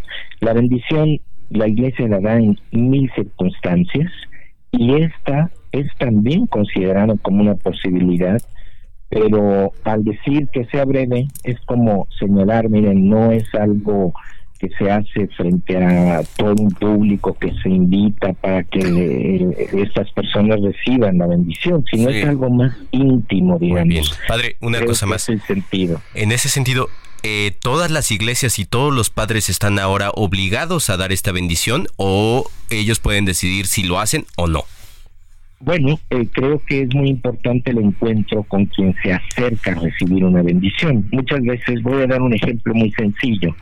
Muchas veces una persona pide una bendición y, muestra sus manos con monedas, eh, sobre todo en este tiempo que comienza el año, ¿verdad? Decir, mire, no le voy a dar la bendición a las monedas, le doy la bendición a usted para que el Señor le bendiga en su trabajo. No, no bendigo las monedas. E, ese tipo de, de situación es muy importante, el encuentro con las personas y la intención que tienen y en ese momento el sacerdote ayuda a comprender mejor el sentido de la bendición. O sea, el, es a criterio del sacerdote, el sacerdote va a decidir si da la bendición o no. Sí, porque digamos que si encuentra que no hay una claridad en quien pide una bendición, se la puede dar, por supuesto, pero orientándolo. Ya. Eso es, a lo que me refiero. Eh, orientando el sentido de la bendición. Padre, para la Iglesia Católica, los actos y conductas de homosexualidad constituyen un grave pecado mortal. Esto debido a que atentan contra el crimen, contra el orden natural de la sexualidad humana creada por Dios. ¿Le parece si platicamos de eso al volver de la pausa? Claro que sí, con mucho gusto. Regresamos con más.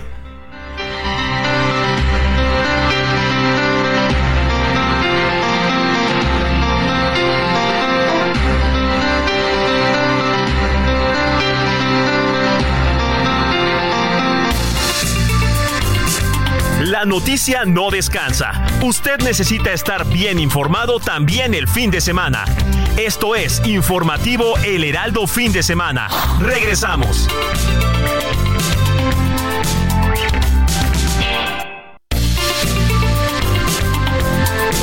Siga en sintonía con la noticia.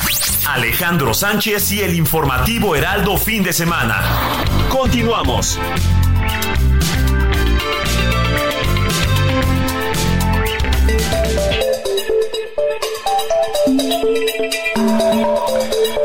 Antes de la pausa, platicábamos con el padre Mario Ángel Flores Ramos, director del Observatorio del Episcopado Mexicano, sobre el tema de que el Vaticano aclara que las bendiciones a los homosexuales o a las personas divorciadas eh, no suponen un visto bueno y pide que duren pocos segundos, como máximo 10 o 15 segundos. Decíamos, padre, que para la Iglesia Católica los actos y conductas de homosexualidad pues constituyen un grave pecado mortal debido a que atentan contra el orden natural de la sexualidad humana creada por Dios. No los mete a los representantes de la Iglesia Católica que dan sermones, que dan misas en distintas localidades del mundo, en una situación compleja esta decisión del Papa, del Papa Francisco, de sí dar la bendición, pero no más de 15 segundos. Bueno, eh, recordemos que el catecismo Tired of ads barging into your favorite news podcasts? Good news. Ad-free listening is available on Amazon Music. For all the music plus top podcasts included with your Prime membership. Stay up to date on everything newsworthy by downloading the Amazon Music app for free or go to amazon.com slash news ad free. That's amazon.com slash news ad free to catch up on the latest episodes without the ads. de la Iglesia Católica, que es muy claro, y en su versión más actualizada es de 1992, señala muy bien que nunca se debe discriminar a la persona homosexual. Eh, quien, quien vive esta realidad en su propia experiencia no está fuera de la iglesia no constituye un pecado en sí. El problema para la iglesia, y vuelvo a señalar el problema desde el punto de vista de la iglesia, es cuando esto se oficializa en una unión de personas homosexuales y se presenta como algo natural en medio de la sociedad. Eh, ahí es cuando la iglesia pone el acento. Entramos en un atentado al sentido natural de la familia, del matrimonio, porque la, la, sociedad se, se establece, se estructura desde el matrimonio hombre y mujer y comunicación de la vida. Este es el punto fino, ¿verdad?, que debemos tomar en cuenta. Cuando dice la iglesia, vamos a ayudar a esta situación, a esta realidad, con una bendición, es en orden a, a vivir con, con, dignidad su propia situación, ¿no? Y buscando en la vida personal, eh, de quienes están eh, en esta experiencia, eh, buscando también un camino de apertura a Dios, donde pueden ser acompañados por la iglesia. La bendición es solo un signo, detrás de ella debe haber una orientación, una aceptación, una, una claridad en su camino de fe. Eso es lo que ahora en este segundo documento aclaratorio se quiere dar a entender. Bueno, le agradecemos mucho, Padre Mario Ángel Flores Ramos, director del Observatorio del Episcopado Mexicano, que haya estado con nosotros en el informativo de fin de semana para dejar clara su postura. Que tenga buen día. Buen día, Alex, y a Jorge también. Muchas gracias. Y bueno, pues ahí está Jorge, la el posicionamiento del padre Mario Ángel, que pues yo siento que desde la llegada del propio Francisco a la representación del Vaticano, pues la Iglesia Católica ha estado en un punto de tensión entre los sectores, los conservadores, los progresistas, tanto de la propia Iglesia como de la sociedad.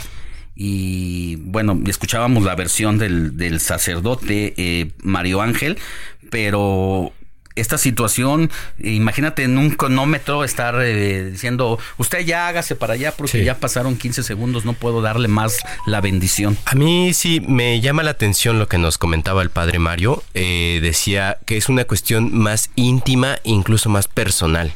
Eh, yo quiero interpretar esas palabras como que una persona, un matrimonio, una pareja homosexual que quiera ir a, recibir la bendición de la Iglesia Católica, no está negado, pero se hace de una manera más privada, ¿no? No es una ceremonia pública en la que, por ejemplo, en la que un bautizo en el que se bendice a la persona que está entrando, todo. Eh, no va a ser ese tipo de ceremonia, pero me parece que sí, como dices, es una cuestión más progresista a partir de la llegada del Papa Francisco, un jesuita que ha, ha, ha dado pie a que se humanice mucho más la Iglesia Católica a partir de, de distintos puntos, ¿no? Este, este punto es, es radical, es muy importante, el reconocimiento a la...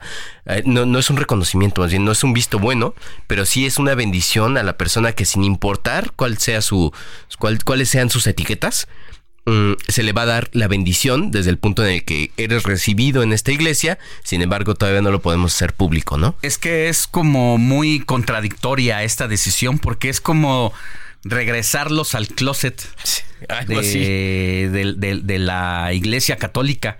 De decir, a ver, eh, con tal de que no estén expuestos y no se expongan, les vamos a dar la bendición, pero vénganse acá en corto, donde no se vea. Sí. Y es una situación ahí muy contradictoria por los propios cánones. Y algo que comentabas hace un momento y que me parece muy preciso es eh, la iglesia que se supone que es la ley de Dios está siendo modificada a través de la ley del hombre, ¿no? A lo que los tiempos modernos marcan.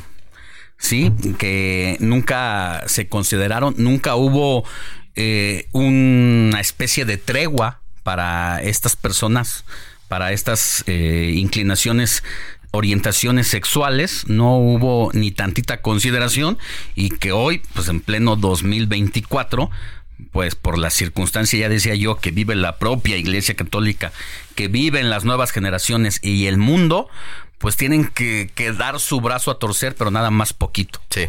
¿No? Bueno, qué situación. Vámonos a otros temas.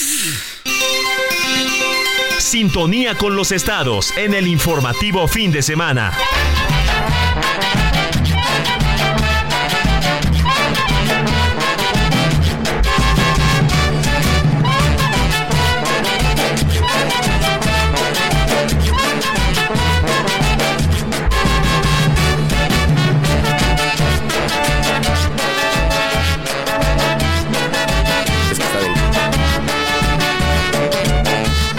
Seguimos en nuestro recorrido por la República Mexicana en estas entidades donde el Heraldo Radio tiene presencia radiofónica y toca turno a El Heraldo Radio Yucatán, donde usted nos escucha en este momento por el 96.9 de FM y donde de lunes a viernes puede sintonizar de 3 a 4 de la tarde y por si fuera poco, también de 9 a 10 de la noche a nuestra compañera Judith Díaz, que nos va a hablar precisamente de cómo los morenistas fundadores pues han repudiado la designación de Rommel Pacheco. ¿Te acuerdas que ya lo adelantábamos, querido Jorge, que aquí decíamos, pues el tiro no le salió bien a Jorge Carlos Ramírez, Ramírez Marín, quien había dejado eh, al PRI, curiosamente, en una situación muy extraña, porque él sabía que por el PRI, él creía que no iba a negociar a Lito. Morena, a Lito Moreno, le iba a sacar la candidatura del Senado que llevara a mano el PRI para la senaduría. Y dijo, pues mejor me voy allá. Ya me ofreció Claudia Sheinbaum la gubernatura y si no, pues por lo menos la alcaldía. Y bueno, se quedó literal como el perro de las dos tortas. Y lo peor de todo es que Alito Moreno sí le sacó al PAN la candidatura a la senaduría en Yucatán. Así Sí. que esa experiencia de Jorge Carlos Ramírez Marín en los ánimos de ir en busca del hueso, pues se quedó en el camino y ahora el que va a ser el 1-2 con el guacho Díaz es precisamente el clavadista Rommel Pacheco Rommel, que para pasa del tricolor al blanquiazul y Ajá. luego al, al guinda, ¿no? Oye, así como se aventaba sus clavados, así anda eh, Lo bueno es, chapulineando, es- ¿no? es que él es bueno para las maromas. Así es, y en el aire las compone. Mi querida Judith Díaz, muy buenos días. Qué gusto tenerte con nosotros. Gracias, Alex. ¿Qué tal? Muy buenos días. Feliz año eh, para todo el auditorio. Y en efecto, fíjate que otros, eh, pues, digamos, sobrenombres, apodos y también ya, digamos, eh, nombres que le han dado a Rommel Pacheco, además de, de un buen clavado que se echó con otros partidos, con el partido ver, Guinda. cuéntanos. También le han llamado traidor, le han llamado chapulín y bueno, recientemente también le han llamado veleta. Prácticamente los eh, los sobrenombres que le han dado a Rommel Pacheco en los últimos días y con esto justamente eso, que hace hará el 1-2 con Huacho Joaquín Díaz Mena, y es lo que ha trascendido, ¿no? Se dio a conocer justo el pasado 31 de diciembre a través de un comunicado por parte del coordinador nacional de Morena, eh, Mario Delgado, que Romel Pacheco pues es el, el precandidato oficial por la alcaldía de Mérida. Esto obviamente tomó por sorpresa a propios del partido Morena, así como a los ciudadanos. Y es que fíjate que hay algo característico, lejos de la estrategia que querían hacer por parte de Morena, que quizás pensaban, eh, no sabemos todavía si erróneamente, el gusto que iba a tener la ciudadanía, sobre todo los jóvenes, por eh, la precandidatura de Romel Pacheco, pues ha causado mucho disgusto. En un primer momento, opiniones divididas, y en estos últimos días te comento que han sido pues más eh, comentarios negativos hacia el ex panista y ex clavadista yucateco.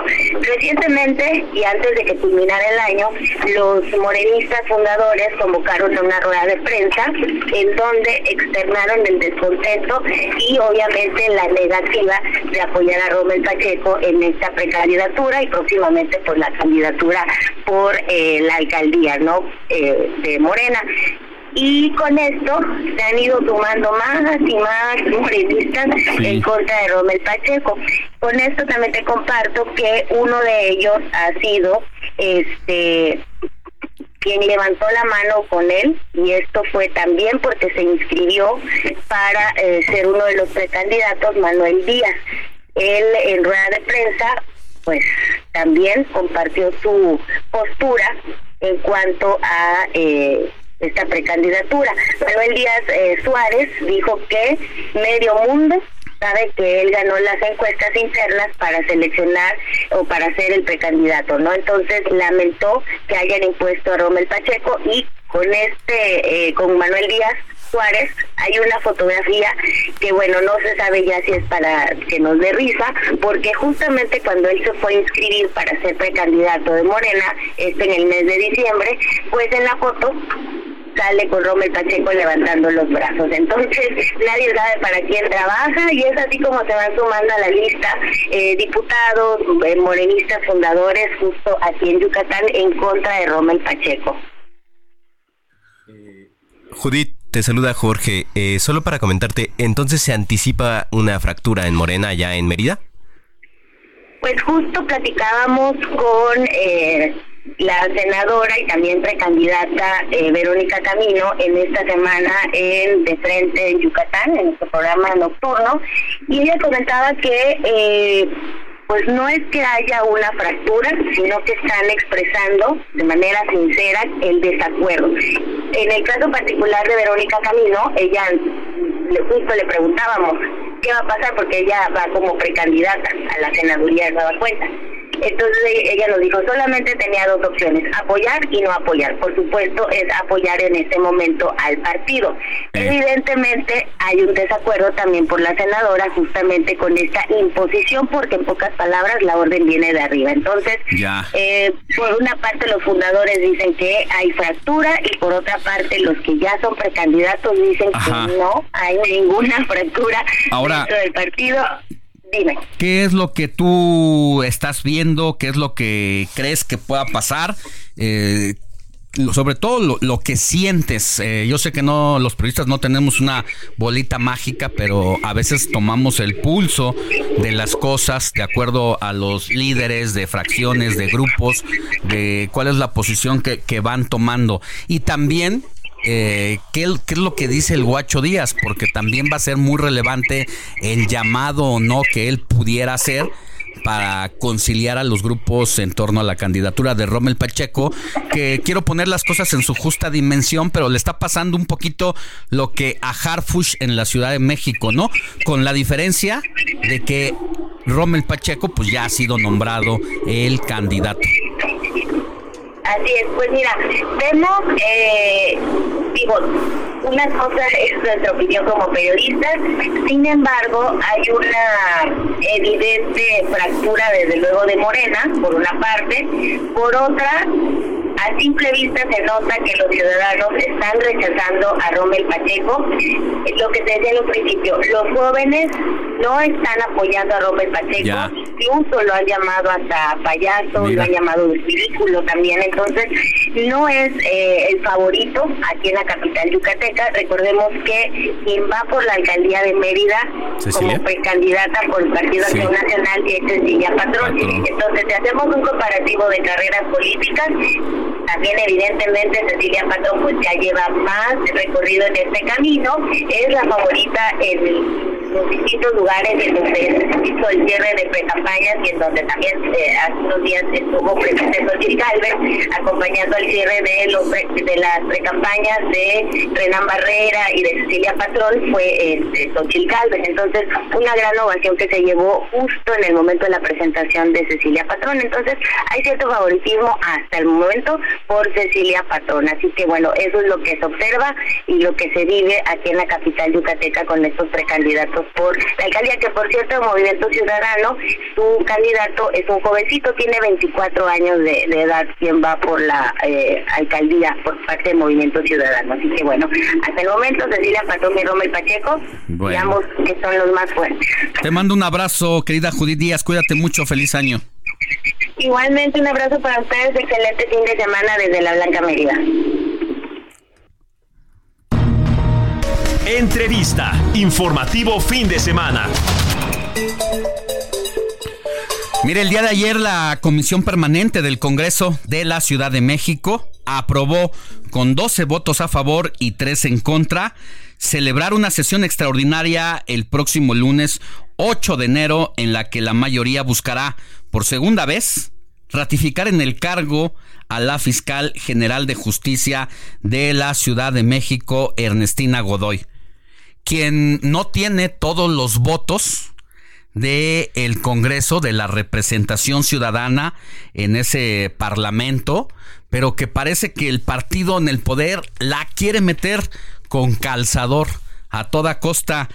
Quieren que sea la permanencia, incluso se le ha dicho la fiscal carnala de la entonces jefa de gobierno de la Ciudad de México y por qué no de la 4T. Hay que recordar que ella era diputada de Morena y se fue a representar a la, primera titularidad de la Fiscalía después de que dejó de ser Procuraduría eh, General de Justicia de la Ciudad de México. Agradezco mucho que esté con nosotros a Marta Ávila, presidenta de la Junta de Coordinación Política del Congreso Local y también coordinadora de Morena ahí en, el, en la representación legislativa. Diputada, muy buenos días, ¿cómo está? Hola Alex, buenos días. Pues aquí a la orden. Cuéntenos, eh, a ver, el pasado 13 de diciembre hubo una sesión en la que Morena, su partido y aliados suyos decidieron terminar la sesión para que no se sometiera a votación la ratificación o no de Ernestina Godoy. Esto porque pues los votos no se le daban a Morena y hoy retoman la sesión para tratar de ratificarla. ¿Qué está pasando? Pues mira, en base a lo del 13 de diciembre y a lo que puede pasar el lunes, eh, creo que pues ustedes que están enterados o han dado seguimiento al tema, pues en el Congreso de la Ciudad de México y en los congresos, pues nunca se tiene la mayoría calificada y se tienen que buscar los consensos. En este caso, el tema de la fiscal, pues se ha politizado por parte de la oposición, principalmente pues del panismo, ¿no? Que tiene que ver con el tema del cártel inmobiliario que la fiscal, eh, no por andarles buscando cosas, sino porque se dio a partir de un este un tema de una explosión de un edificio en la Benito Juárez donde se abrieron líneas de investigación y se descubre toda la corrupción eh, que hoy está enf- están enfrentando cuadros políticos importantes del PAN, que inclusive ya algunos están eh, presos, algunos otros están eh, en fuga, este, hay otras órdenes de aprehensión. Entonces, en ese sentido, pues en el Congreso de la Ciudad, pues los diputados no están viendo un tema de el trabajo que ha hecho la fiscal Ernestina Godoy. No hay ningún elemento que puedan tener ellos para cuestionar el trabajo que ha desarrollado la fiscal en la Ciudad de México con un modelo de justicia, de procuración de justicia, que ha hecho avances en la fiscalía a pesar de una pandemia, a pesar de tener un presupuesto reducido y que llegó a esta antes procuraduría, hoy fiscalía, con una corrupción tremenda adentro que se ha dedicado a capacitar a, la gente de la fiscalía, que ha, quiere, ha querido y, y, lo ha hecho dar una cara diferente a la gente para que pueda haber un acercamiento a esas instancias, pero además generar la cultura de la denuncia donde eh, ha abierto nuevamente carpetas que estaban en, este ya cerradas como es el caso del del exprista dirigente aquí del PRI en la Ciudad de México con la trata de mujeres, ¿no? Y todo eso, pues hoy se le está cobrando a la fiscal Ernestina Godoy. No se está viendo su trabajo. Ahora, eh, esa es una, una versión por parte de Morena, pero por el otro lado, pues también ha habido dudas de la imparcialidad a la hora de la justicia eh, en la Ciudad de México. Está el caso del el fiscal de Morelos, de cómo se llevó a cabo el proceso, al margen pues de muchas decisiones jurídicas. Eh, también se han abierto carpetas de investigación contra opositores por narcomenudeo que no han podido sostener ante el Ministerio Público. Es decir, el Ah. tema está politizado por los dos lados, siendo eh, honestos y equilibrados. Pero al final de cuentas son los diputados los que deciden si la fiscal pasa o no pasa y no tienen los votos en este momento para llevarla a cabo, o sea, la quieren meter forzosamente cuando pues no se les dan y no están respetando lo que dice la mayoría en el Congreso de la de la Ciudad de México. Bueno, es que la mayoría, te quiero decir Alejandro que la mayoría es el grupo parlamentario de Morena. Y entonces, ¿por qué no O la sea, votaron el nosotros 13 de diciembre? La mayoría. ¿Por qué no Porque la votaron? necesita- por lo que yo te decía, porque necesitamos 44 votos que en ningún congreso hay una mayoría Por eso, pero, es que así, es que así pasa, así pasa, eso, diputada. es lo que te estoy Eh, diciendo. Para, sacar a los senadores, a los representantes del INE, se necesitan las dos terceras partes y si no, pues Por se eso, resuelve y de otra se manera. necesita llegar a los consensos y no se ha logrado llegar a los Pero es que no, no, no es necesariamente que se someta a votación y que se tenga que aprobar. Es decir, si no hay los 44 votos, pues se busca otra fiscal. Sí, efectivamente, así es.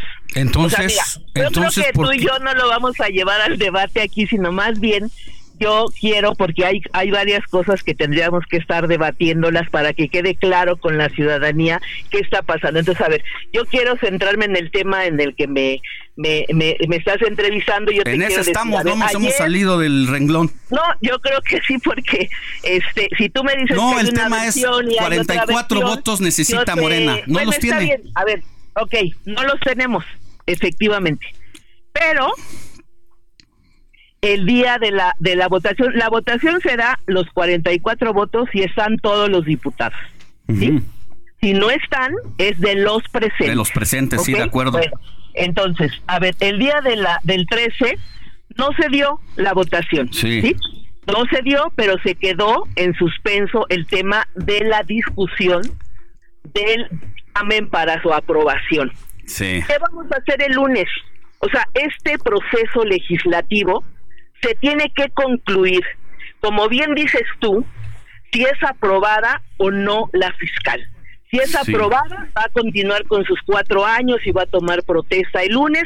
Y si no es ratificada, pues se va a, a tener que ver lo que dice la eh, ley orgánica de la fiscalía, que es que se va Un interino a poner mientras. un encargado de despacho. El encargado de despacho, que sería el coordinador general de investigación territorial, Así Oliver Ariel Pilares. Ahora, Diputada, ¿por qué nos va a tiene- cortar la guillotina. Le pedimos por favor que nos aguante tantito en la línea para terminar la conversación como debe ser. Ok, muy bien. Por favor, pausa y volvemos con más.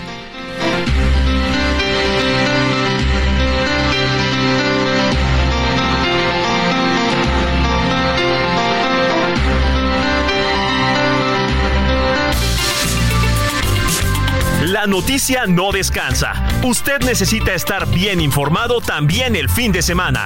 Esto es Informativo El Heraldo Fin de Semana. Regresamos.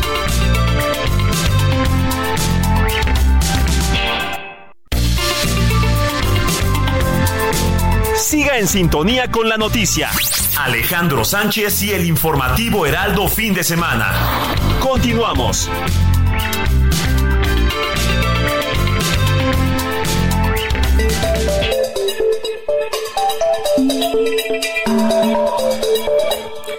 Ya estamos de regreso en el informativo de fin de semana. Antes de irnos a la pausa, platicábamos con la diputada Marta Ávila, presidente de la Junta de Coordinación Política y coordinadora de Morena en el Congreso de la Ciudad de México sobre la sesión extraordinaria del próximo lunes 8 de enero en la que se va a someter a votación de nueva cuenta la ratificación o no de Ernestina Godoy.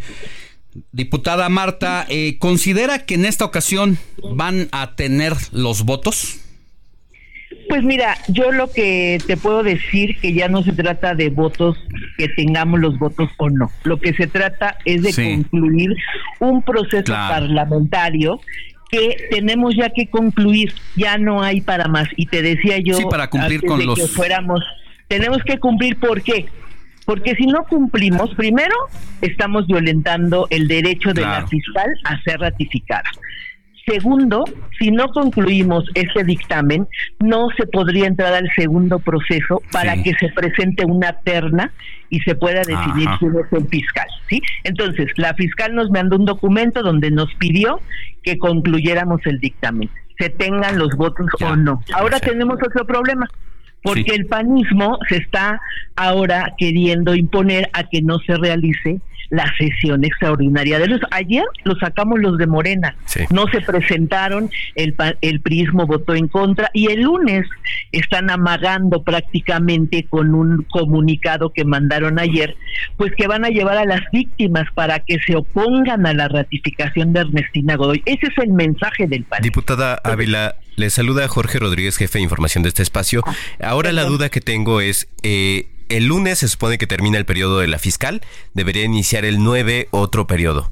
Queda... Más bien el 9. El El, nueve. 9 Exacto. es cuando concluye hasta las Ah, 12 ok, acaba el 9. Quedaría entonces, si no tienen los votos, como encargado de despacho el titular de la Coordinación de Investigación Territorial, Oliver Ariel Así es. Pilares. Este, este, este funcionario quedaría como encargado de despacho hasta el 9 y el 10 tendría que nombrarse a otro, a otra fiscal, no. otro fiscal o es No, un tiempo indefinido. Por eso, por eso te digo que nosotros tenemos que concluir el proceso del dictamen, porque se vuelve a, eh, a poner en funciones el Consejo Judicial Ciudadano que nosotros elegimos en el Congreso, Sí. porque es un consejo constitucional.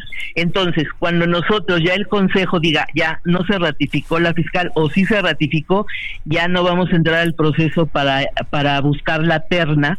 Entonces, ellos, con este, este dictamen que nosotros vamos a presentar, donde no hubo aprobación para que la fiscal continúe otros cuatro años más, entonces él empieza a trabajar, a volverse a instalar para que genere una convocatoria, eh, se presenten las personas que se quieran inscribir, se les haga entrevistas, se les evalúe y se presente la terna al Congreso de la Ciudad de México para que se pueda votar con Atra- lo que ya sabemos que Ya. son los 44 Sí. votos o menos y podamos tener nuevo fiscal. Creo que eso no se va a dar porque como bien decías este o bueno no, el- el- el- este este mm, que no se tienen los votos nadie tiene los votos Sí, no. se tiene que llegar a un consenso si no no se va a avanzar Pero entonces ¿no? van a tener que llegar se va a mantener el encargado de despacho hasta que se pueda eh, elegir al nuevo Bueno. fiscal o fiscal ¿Y cuánto tiempo puede tardar esto? O sea, ¿cuánto tiempo es Pues eso ya va a ser de las voluntades de los grupos parlamentarios? o sea no hay un límite yo creo Ya. que le va a tocar a la se- a la tercera legislatura elegir Bien, caray. Bueno, diputada Marta Ávila, presidenta de la Junta de Coordinación Política y coordinadora de Morena en el Congreso de la Ciudad de México, muchas gracias por tomarnos la llamada y estaremos muy pendientes de la sesión legislativa de este lunes. Que tenga buen día y feliz Día de Reyes. Igual, feliz día de Reyes. Gracias. Muchas gracias. Bueno, y ahora vámonos al otro lado de la moneda con Ricardo Rubio. Él es integrante de la bancada del PAN y presidente de la Comisión de Planeación del Desarrollo. Precisamente para que nos platique, diputado, muy buenos días sobre esta discusión. Ya escuchábamos a la diputada Marta Ávila, presidenta de la Junta de Coordinación Política, donde dice, pues se tengan los votos o no, lo que necesitamos es cumplir con el procedimiento que marca el reglamento, porque si no estaríamos en falta. ¿Consideras que habrá los votos suficientes o no los habrá para sacar el nombramiento el próximo el próximo lunes, después de que el 13 de diciembre pasado, bueno, pues se llegó al, al tema de que no se juntaban los votos. Eh, creo que perdimos la comunicación con el diputado Ricardo Rubio. Esperemos que nos conteste nuevamente, mi querido Jorge. Así las cosas.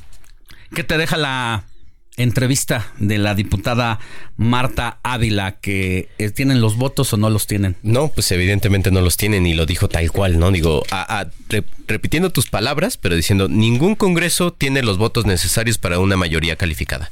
Entonces, eh, entiendo que no tienen los votos para ratificar a la fiscal, pero lo que sí me sorprende es que vamos a estar sin fiscal por lo menos hasta la próxima legislatura, que es lo que adelantó la diputada Marta Ávila, hasta que lleguen las elecciones del, del 2 de junio y asuma el próximo Congreso, probablemente vamos a estar sin un titular o una titular de la Fiscalía y estará el encargado de despacho.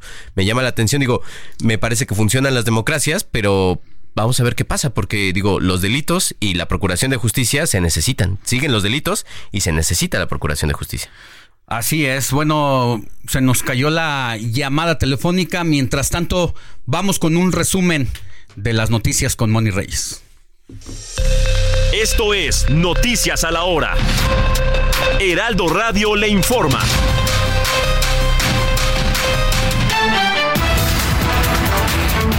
Este domingo, la ex fábrica textil de Río Blanco será el escenario del acto luctuoso con el que se conmemorará el 117 aniversario del sacrificio de los mártires de 1907 en aras de buscar mejores condiciones laborales.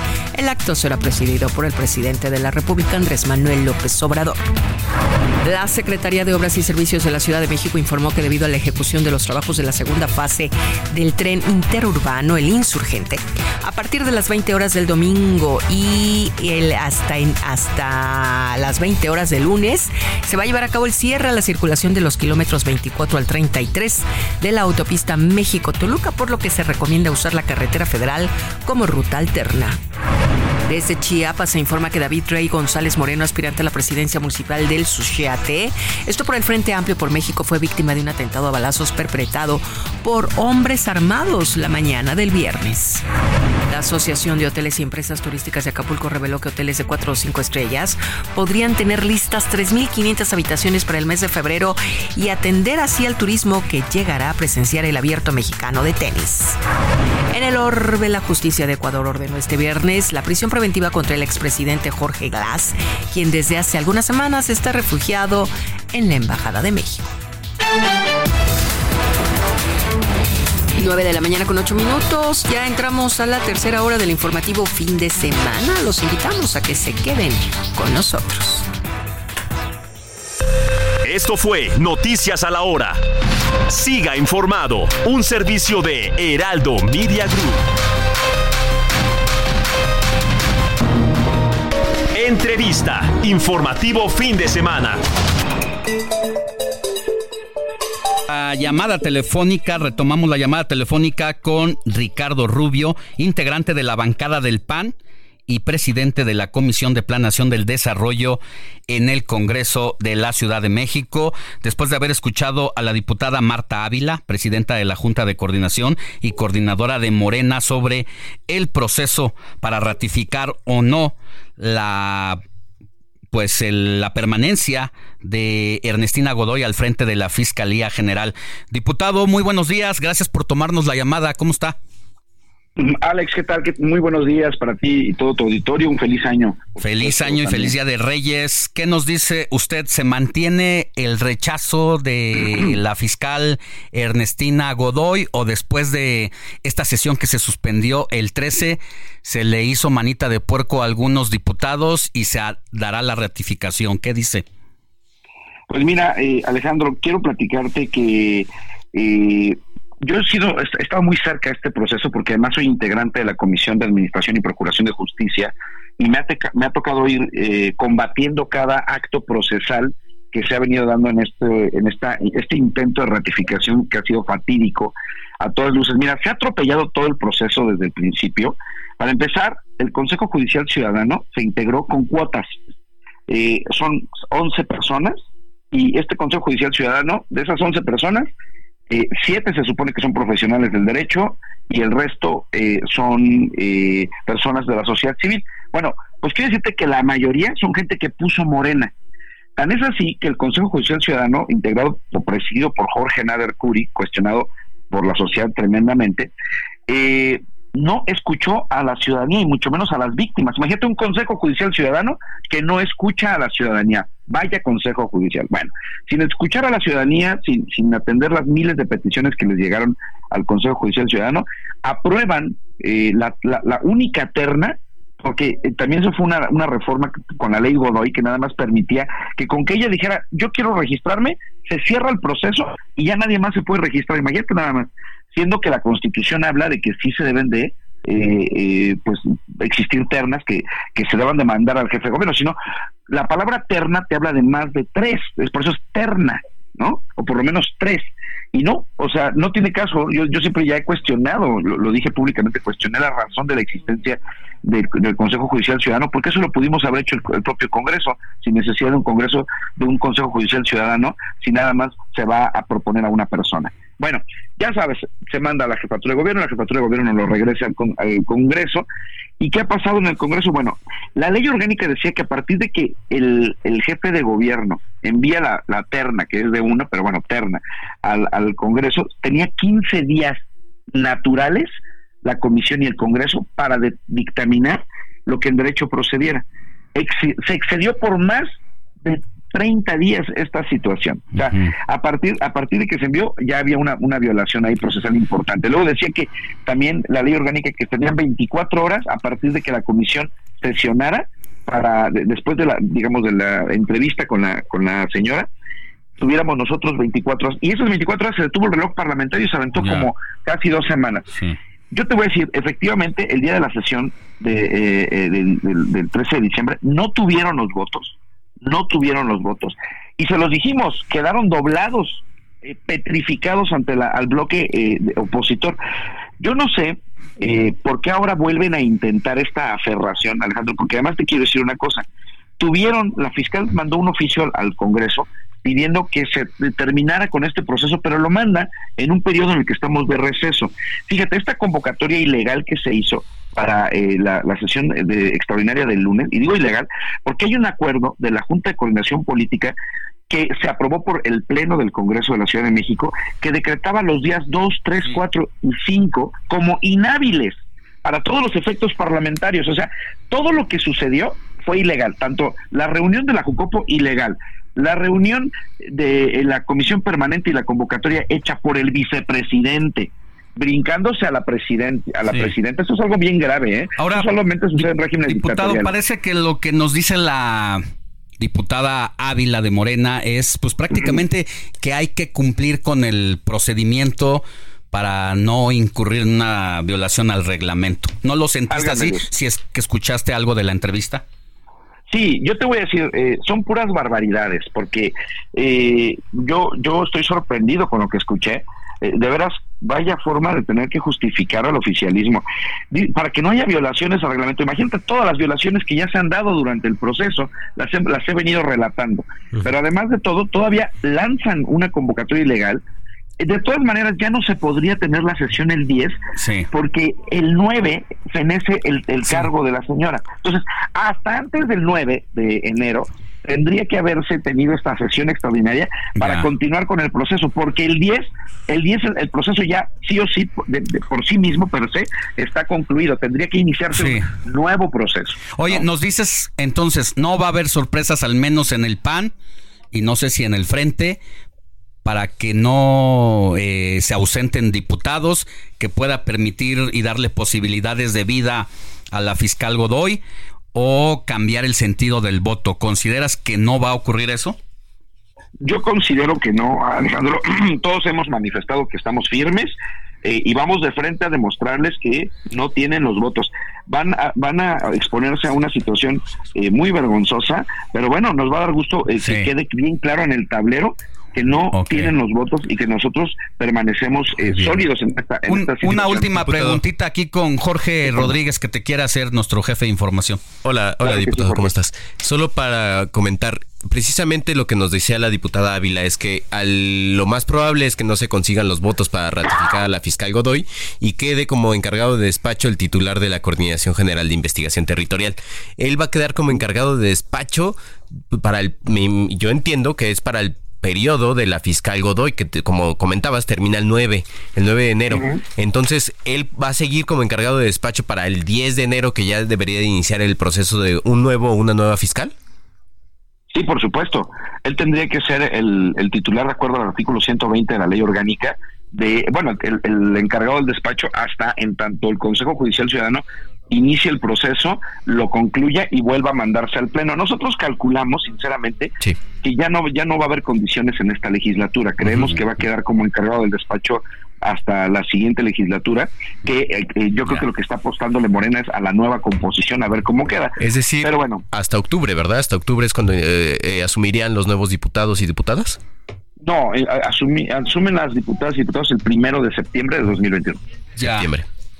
Bueno, pues vamos a seguir pendientes. Esta sesión que va a ser importante, marcará un precedente en la historia de la Ciudad de México, de su constitución, porque creo que cuando se llevó a cabo este procedimiento de fijar eh, la fiscalía, el tiempo y forma, Creo que tampoco nunca se consideró que venían tiempos electorales y que esto iba a ser pues eh, un estira y afloja. Y bueno, luego también con lo que ha pasado, el tema de los expedientes que se han armado en la fiscalía por parte de que si existe o no el cártel inmobiliario, bueno, pues también abona precisamente a que los acuerdos pues no se logren para la ratificación ni designación del nuevo fiscal. Mira, lo único que sí existe es el cártel de la impunidad en que, a manos del partido del fentanilo, que es este partido, partiducho del color de la moronga, que va a quedar exhibido otra vez el día lunes. Y que además te voy a decir una cosa, eh, Alex, nosotros no podemos permitir que el siguiente gobierno, que va a ser de- en manos de oposición, tenga una fiscal transaccional, que justamente lo que ellos buscan es impunidad. Por eso están tan desesperados. Esa es la realidad y ese es el fondo de todo esto. Y sí, pues eh, todos lo sabemos, la, la fábrica de delitos de la pasante Ernestina Godoy, ya por cierto ayer se exhibió que, que no es licenciada en Derecho, entonces, pues bueno, también tendremos, nos darán una gran oportunidad en el Pleno de exhibir exhibirla de cuerpo entero como lo que es, una defraudadora, una plagiadora, como lo es el gobierno de esta de formación de cuarta. Gracias, diputado Ricardo Rubio, integrante de la bancada del PAN y presidente de la Comisión de Planeación del Desarrollo e integrante también de la Comisión de Justicia que ha seguido todo este caso, toda la ruta que concluirá seguramente el próximo lunes con la votación o no para ratificar a favor o no de la actual fiscal Ernestina Godoy. Que tengas buen día. Igualmente, muchas gracias a ustedes dos y a todo el auditorio. Gracias, diputado. Feliz año. Feliz año. 9 de la mañana con 19 minutos hora del centro del país. Antes de ir a información, Moni Reyes, tú tienes mensajitos Claro. de la audiencia que ha- nos hace llegar al 55 91 63 51 19. También recuerde seguirme en mis redes sociales arroba Alex Sánchez MX, donde también le pongo las entrevistas más destacadas que hemos tenido en el transcurso del informativo por si no pudo escucharlas en su momento. Claro que sí, vámonos rápidamente con Vicky desde Monterrey nos dice muy buenos días, Heraldo fin de semana, con la gracia y bendición de Dios. Iniciamos un nuevo año, que nuestro Padre Celestial los colme de salud, bendición, abundancia y éxitos en su programa. Y nos manda un mensajito que dice, para año nuevo te deseo 12 meses de prosperidad, 52 semanas de alegría y 365 días de éxito. Gracias Vicky, igualmente para ti, de parte del informativo fin de semana. Como ven, bueno. Saludos, Vicky. Saludos, Vicky. Bueno, Antonio, eh, no, no, es Laredo Smith que nos dice, Alex, Moni, Jorge, porque la noticia no descansa, el Heraldo siempre avanza, presenta Laredo Smith, escritor desde McAllen, Texas, por el 91.7, nos manda la imagen de su chocolatito con la rosca. Y siempre le tengo mucha envidia. Ay, sí, come bien rico. ¿Ustedes gustan con una taza de chocolate bien caliente? Y bueno, por ahí me manda un ramo de rosas virtuales. Muchas gracias.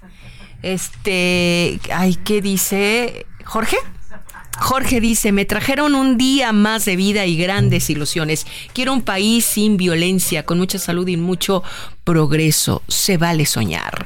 Eh, ¿Nos está escribiendo de dónde, mi querido Andrés? De la transmisión. De la transmisión que estamos en vivo por Twitter. Ese es su deseo a los, Reyes Magos, entiendo, ¿verdad? Mi sí, es un, un, deseo, ¿verdad? Muy bien. Bueno, pues gracias por las flores, por, por Laredo Smith. Y también tenemos otro mensaje muy importante. Dice, buenos días, feliz inicio de año 2024, Moni, Alex, Héctor, Jorge. Todo el equipo, todos vemos la tragedia que vive el país, menos el presidente. Sigue el aumento de la, de la violencia. Pobre guerrero, ¿a quién le gustaría vivir con miedo? Me acuerdo de Alejandro Martí. Si no pueden, que renuncien. Pobre país. Soy Jorge Vargas de Coyoacán. Muchas gracias, Jorge Vargas. Saludos hasta la alcaldía Coyoacán. También nos escriben, hola amigos del Heraldo fin de semana. Como siempre es un gusto escucharlos. Cada fin de semana desde San Francisco, California. Qué lástima que tengamos un presidente que solo se preocupe por su imagen y que no se preocupe por nuestra seguridad. Nos escribe Antonio Antonio y un abrazo hasta San Francisco. También vámonos a darle un abrazo a Antonio de Harvard porque dice, saludos Alex, Moni, todo el equipo del informativo, espero que los reyes les hayan traído lo que pidieron y no les haya tocado el monito en la rosca. Ay, pues apenas lo vamos a partir, no sé, a mí sí me gusta que me salga el monito porque dicen que es de buena suerte. Muy buenos días, Alex. Si quiero ser rico, voy a ser diputado. es lo que nos escriben y bueno, pues pues sí, ¿verdad? Hay muchas actividades. Bien. Muy bien. Tenemos más, pero. Regresamos más a ratito contigo. Ah, espérame, espérame. Desde Toluca, el equipo informativo del fin de semana, Jesús Díaz de Azcapotzalco. Les recuerdo que hoy, es, hoy también es el día de la enfermera. Ah, Un abrazo a esos ángeles que nos procuran en nuestro momento de mayor vulnerabilidad. Pónganse la cumbia de la linda enfermera. Totis, ahí te hablan, ¿eh? ¿Cómo ven? ¿Cómo ven? Gracias. Regresamos con la cumbia de la enfermera y más adelante contigo, querida Moni. Vámonos por lo pronto con más información. Este lunes, sí, el lunes 8 de enero en el Heraldo Media Group, daremos a conocer cuáles son las preferencias electorales en las nueve entidades donde este año se van a renovar gobiernos. Hay números y datos muy interesantes de personajes que le van a sorprender. Hay que recordarle a la audiencia que los últimos estudios de opinión que se han hecho en estas nueve entidades han sido por marca, es decir, lo que representa como tendencia el partido político en las nueve entidades. Pero ahora que ya hay nombres y apellidos, hay variantes y hay sorpresas, porque no solamente los números respaldan a cada uno y una de las candidatas. También será importante conocer la opinión de las personas sobre los partidos políticos y las coaliciones o alianzas que estos han conformado. Esto y más dentro de la ruta 2024 y el suplemento que como ya le decía vamos a publicar el próximo lunes 8 de enero en todas nuestras plataformas, periódico, televisión, redes sociales, página web y por supuesto aquí por el Heraldo Radio. Así que pendientes, mi querido Jorge. No, pues nada más, como dices, pendientes de la información de lo que nos ofrezcan estos datos, que va a ser muy importante saber qué, tanto apoya la ciudadanía a los partidos o a los candidatos, ¿no? Como ya nos decía nuestra eh, corresponsal, más bien nuestra conductora Judith Díaz, la gente parece que no está apoyando a Rommel. En el caso de Yucatán, pero así ocurrirá con cada una de las nueve entidades donde habrá elecciones, además de las presidenciales y las federales, para renovar gobernador o gobernadora en nueve estados de la República. Ocho estados y la Ciudad de México. Así es, ocho estados y la Ciudad de México. Vamos a una pausa y volvemos con más información. Vamos a tener una entrevista con Arturo Trejo, cronista de la Ciudad de México, sobre la tradición del Día de Reyes. ¿Por qué los Reyes Magos siguen siendo los favoritos de los niños mexicanos? La noticia no descansa. Usted necesita estar bien informado también el fin de semana.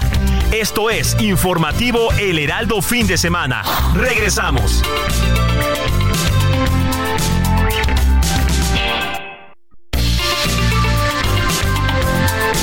Siga en sintonía con la noticia. Alejandro Sánchez y el informativo Heraldo fin de semana. Continuamos.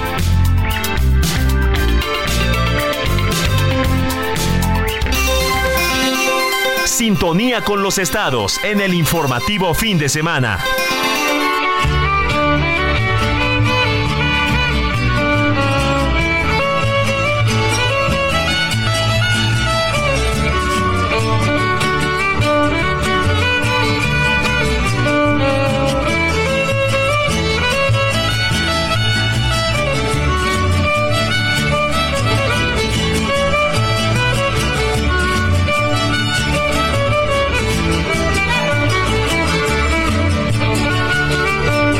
9 de la mañana con 31 minutos hora del centro del país. Seguimos en nuestro recorrido por la República Mexicana, donde el Heraldo Radio tiene transmisiones y toca turno a Tepic, donde usted puede escuchar a Shio López, es nuestra conductora estrella y quien transmite de lunes a viernes de 2 a 3 de la tarde, hora del Pacífico. Querida Shio, muy buenos días. ¿Qué nos traes de la agenda de la semana en esta ocasión? Feliz año porque no habíamos hablado.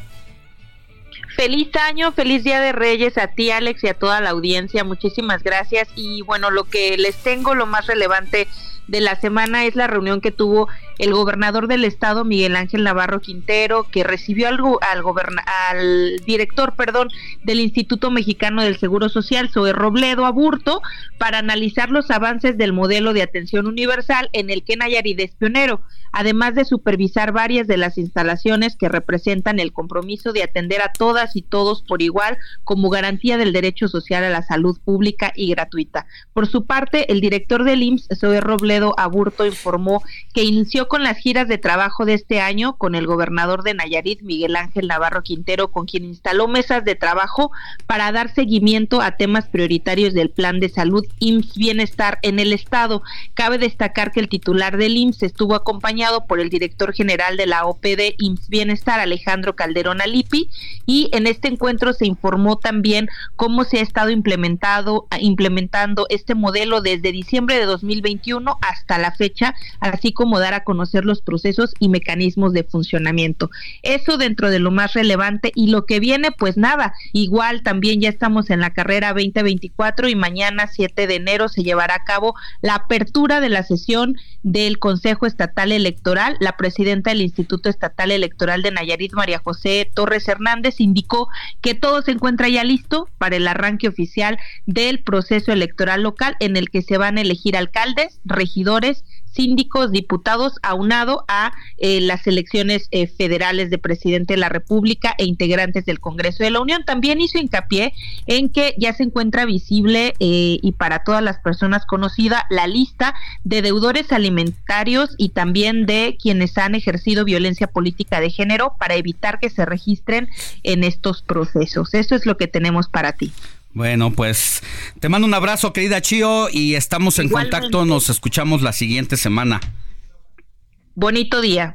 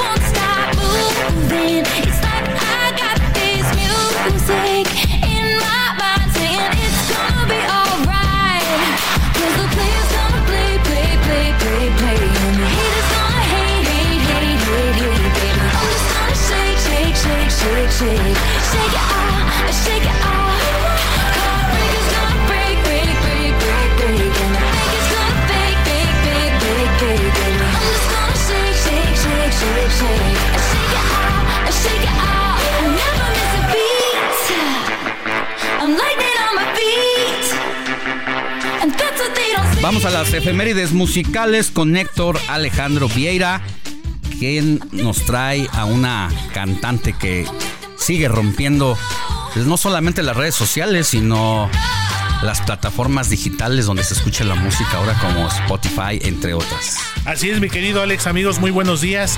Como bien lo dices, las redes sociales, la industria musical, pero ahora hasta el asunto deportivo, ¿eh? Y esto por, te lo cuento, Alex. ¿Por qué? Porque, pues, esta relación que sostiene la cantante y actriz estadounidense Taylor Swift eh, con el jugador de fútbol americano Travis Kells, este jugador de la NFL de los jefes de Kansas City, pues ha dado mucho de qué hablar en las últimas semanas. De hecho, esta temporada se le ha visto mucho a Taylor en los partidos precisamente de los de los Chiefs de Kansas City y pues en los últimos días sonó el rumor de que pudiera ser que se casen este año. Entonces, ahora nos fuimos un poquito más al chismecito. Dije, bueno, vamos a escuchar a Taylor. Y aparte, siempre escuchar a Taylor Swift, Alex, es, eh, nos pone de buenas. Una de las artistas más exitosas de los últimos tiempos.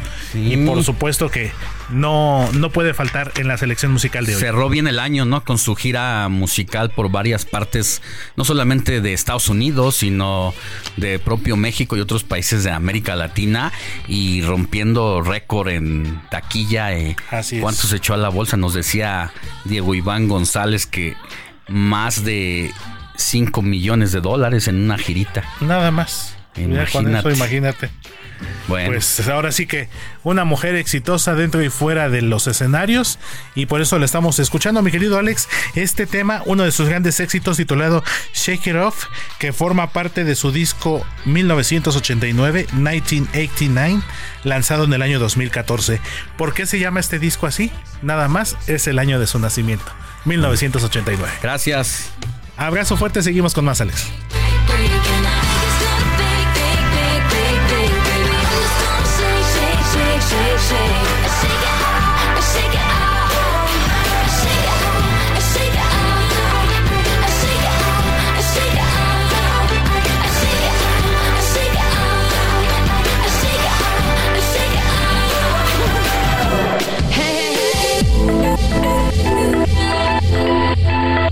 'Negocios inmobiliarios con Luis Ramírez.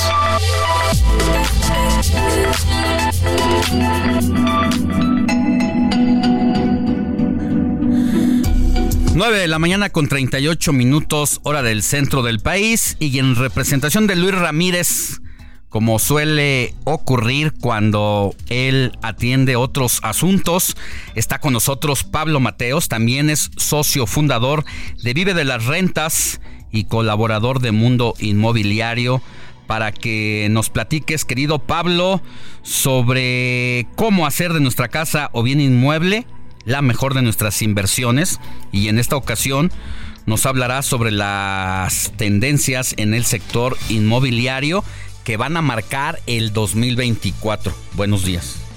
Hola, buenos días Alex. Un saludo a toda tu audiencia aquí en representación de Luis Ramírez. Pues muchas gracias por esta oportunidad. Y sí, se abre un 2024 en el que viene un cambio, un, cambio de tendencia. En los últimos dos años, por la inflación, por las altas tasas de interés, se ha enfriado un poco el desarrollo inmobiliario y la demanda en ciertos segmentos. Y en 2024, pues se atisba una reducción de tasas de interés, por un lado, un freno de la inflación y eh, pues nuevos desarrollos y nuevas oportunidades en varios segmentos. En particular en México las expectativas son muy, muy halagüeñas por el crecimiento del PIB, por el nearshoring, este, eh, este fenómeno de traslado de producción de Asia principalmente a América para estar cerca de Estados Unidos, que sobre todo beneficia al norte de México, pero en general la inversión en infraestructura, el crecimiento de la economía, el crecimiento de las zonas turísticas, entonces todo esto va a abonar a un mayor crecimiento del desarrollo inmobiliario en este año, en particular en ciertos segmentos, sobre todo las viviendas del mercado residencial medio alto y viviendas de lujo, pero también en otro tipo de tendencias como la sustentabilidad en las viviendas. ¿Por qué los desarrolladores están produciendo viviendas de lujo? Porque son las únicas en las que les salen los números. El suelo está cada vez más caro, los costos de construcción son muy altos y pues realmente hay una necesidad para liberar suelo y para eh, facilitar la burocracia en las licencias de construcción. También otra tendencia que viene para este año es la mejora en, eh, los desarrollos tecnológicos y sobre todo la inteligencia artificial trae mm, perspectivas muy halagüeñas sobre cómo vamos a poder optimizar la información que actualmente está en la cabeza de muchos intermediarios, de agentes inmobiliarios, de eh, gestores de licencias, de arquitectos, etcétera, y todo esto cada vez más está accesible a todo el mundo para poder buscar oportunidades, terrenos, proyectos que se puedan hacer reduciendo los costos de intermediación, de la venta, etcétera. Y Vive de las Rentas también abonamos con viviendas unipersonales, cada vez queremos vivir con menos gente y más cerca del centro de las ciudades y esto ha creado una mayor demanda de número de viviendas, incluso para la misma población. Por eso hace falta construir mucha más vivienda unipersonal, que es lo que hacemos en Vive de las Rentas, Alex. Entonces, eh, emplazo a la audiencia a escuchar nuestro programa eh, los sábados, hoy en la tarde a las 4 de la tarde en Vive de las Rentas por el Heraldo Radio. Excelente. ¿Tus redes sociales, Pablo? Sí, eh, las mías son Pablo Maestro de las Rentas y las de nuestra empresa vive de las rentas.com. Te mando un abrazo y estamos pendientes hoy a las 4 de la tarde por el Heraldo Radio para escuchar mucho más de cómo hacer de nuestra casa o bien inmueble la mejor de nuestras inversiones. Que tengas feliz año. Muchas gracias, feliz año Alex. Alejandro Sánchez y el informativo Heraldo fin de semana.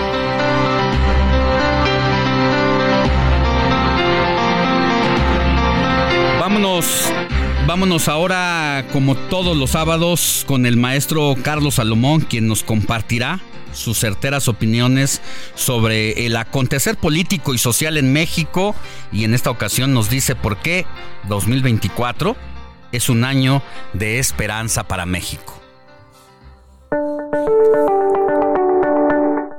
Alejandro, 2023 fue un tiempo lleno de conflictos por todos lados Homicidios en México. Israel contra Palestina. España se desgarra entre la derecha y la izquierda. A donde sea que uno voltee a ver, existe un conflicto. La agenda de 2023 estuvo llena de conflictos sin solución.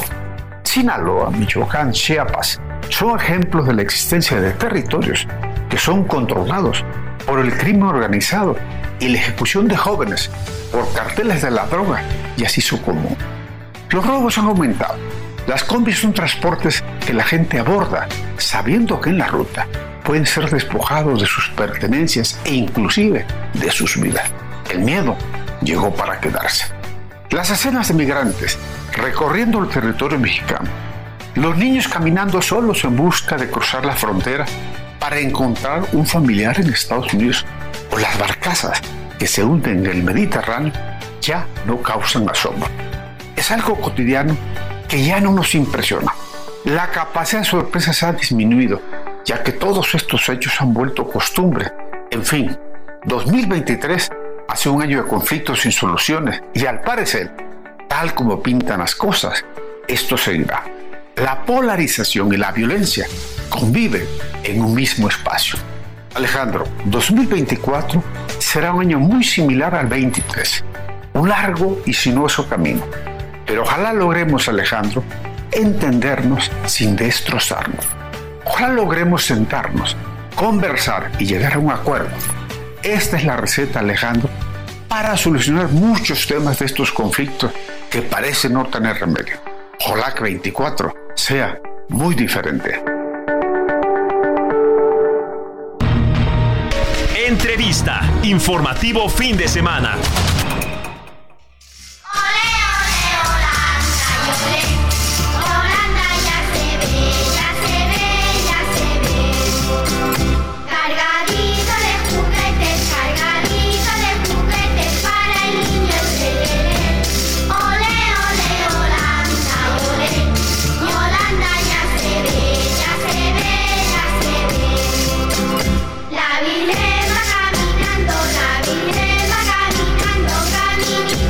De la mañana con 44 minutos hora del centro del país.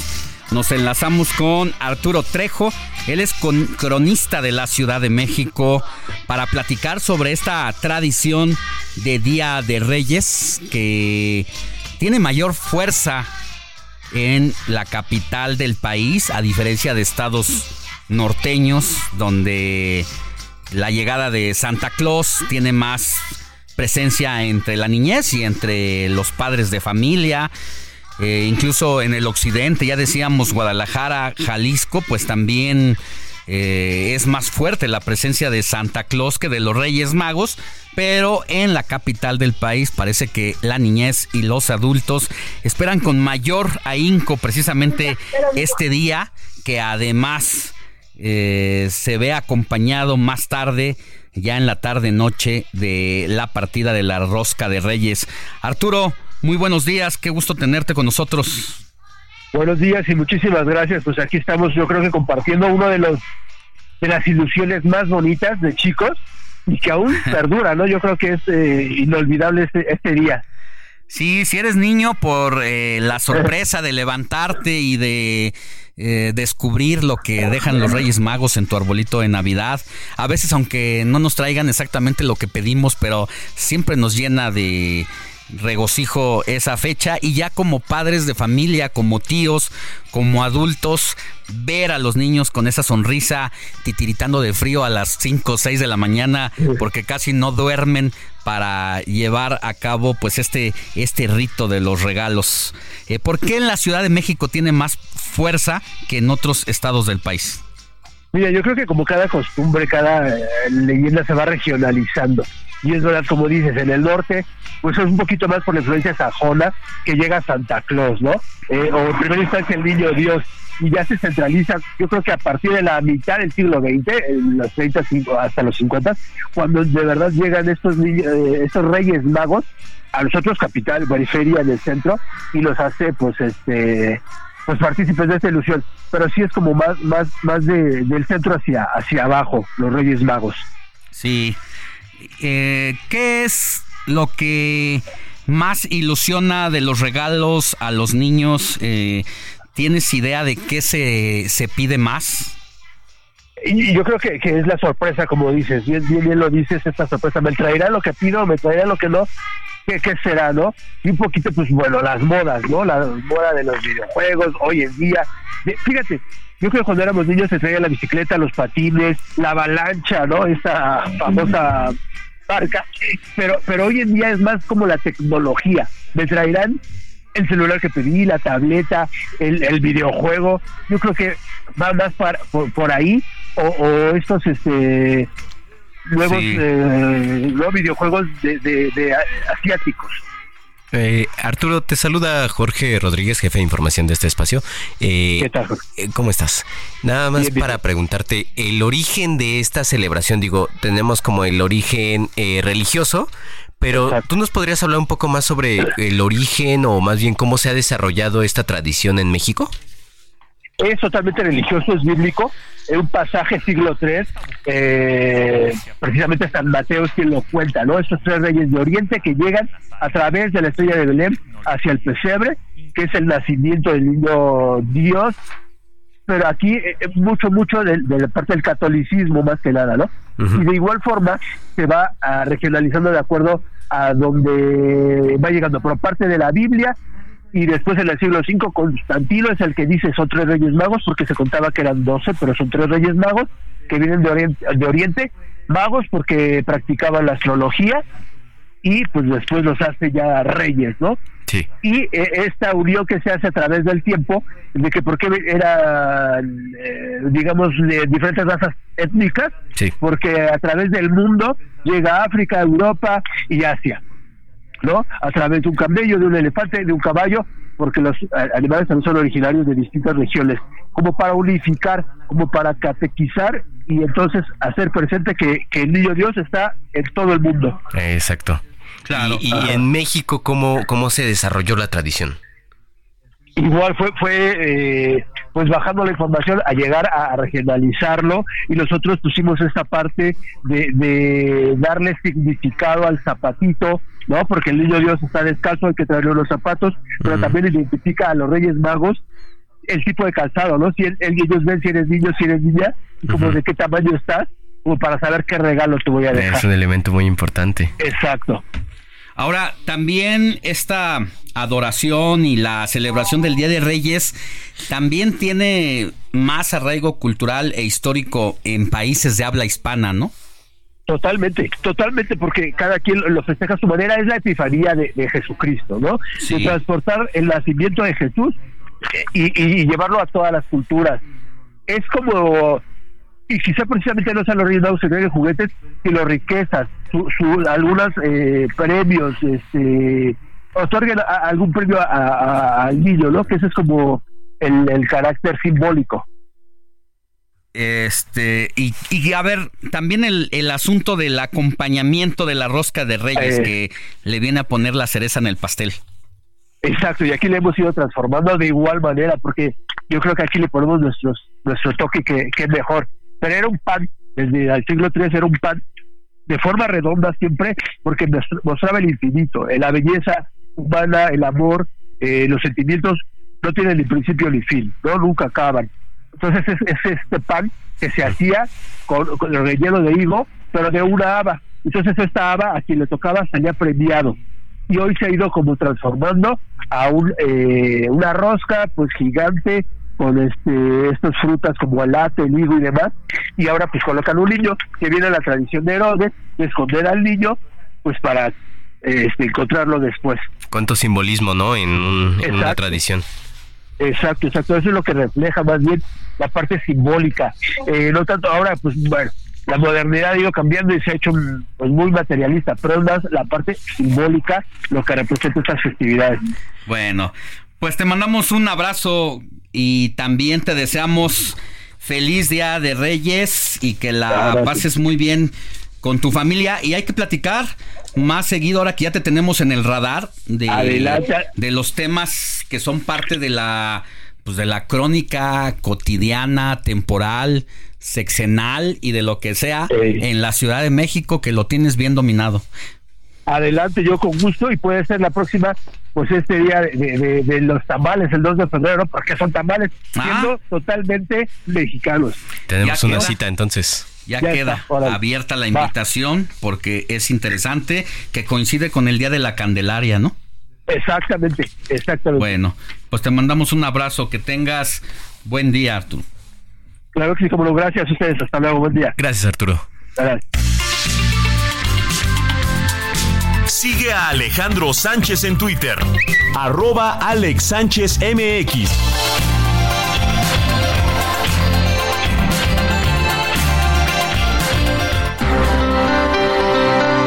La mañana con 53 minutos. En este momento está cambiando el reloj y pues platicando precisamente más sobre esta celebración de el Día de Reyes.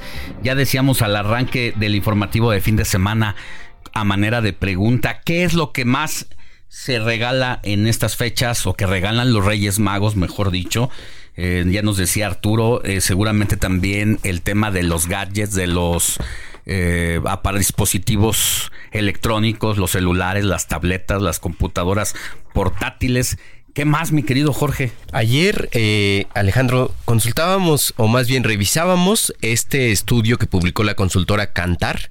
Es Navidad 2023 de regreso a la normalidad. Así es como se publica, como se publicó el, estudio más reciente de esta consultor, consultora, en el que nos dice que, por ejemplo, aquí van unos datos interesantes. El 68% de los niños y niñas en México dijeron preferir al trío de magos para recibir los juguetes, ¿no? El 59% dijo que a Papá Noel o Santa Claus y solo el 18% de los encuestados dijo pedir regalos al Niño Dios, que es una cuestión un poco extraña, ¿no? Porque en realidad los regalos son para el Niño Dios. Sí. Eh, ellos destacan que los juguetes eh, preferidos para ellos son los que son al interior del hogar en el que prevalecen los videojuegos, la ropa, las tarjetas de Pokémon, zapatos y juguetes de Barbie. En ese orden es como lo enumeran. Y un dato importante también es que todos los mexicanos coinciden en que las fiestas, las fiestas decembrinas, terminan el 6 de enero. Pues mira, la Barbie sigue rifando de generación en generación. Sí, es lo que, decía incluso Mónica. Al principio que desde niña ella, las Barbies la acompañaban. Y en gran medida pues tiene que ver con que se van adaptando a los nuevos tiempos, ¿no? Así es. las personalidades de la Barbie, eso es lo que ha hecho que se mantenga. Como parece que también está haciendo la Iglesia Católica. así es. Nosotros ya terminamos, querido Jorge Rodríguez. Gracias, Nos Alex. Escuchamos mañana. Así es. Porque la noticia no descansa. Yo soy Alejandro Sánchez. Gracias. Éxito. Heraldo Media Group presentó Alejandro Sánchez y el informativo Heraldo fin de semana. La información y el entretenimiento que usted necesita para estar enterado también en su descanso. Por el Heraldo Radio, con la H que sí suena y ahora también se escucha.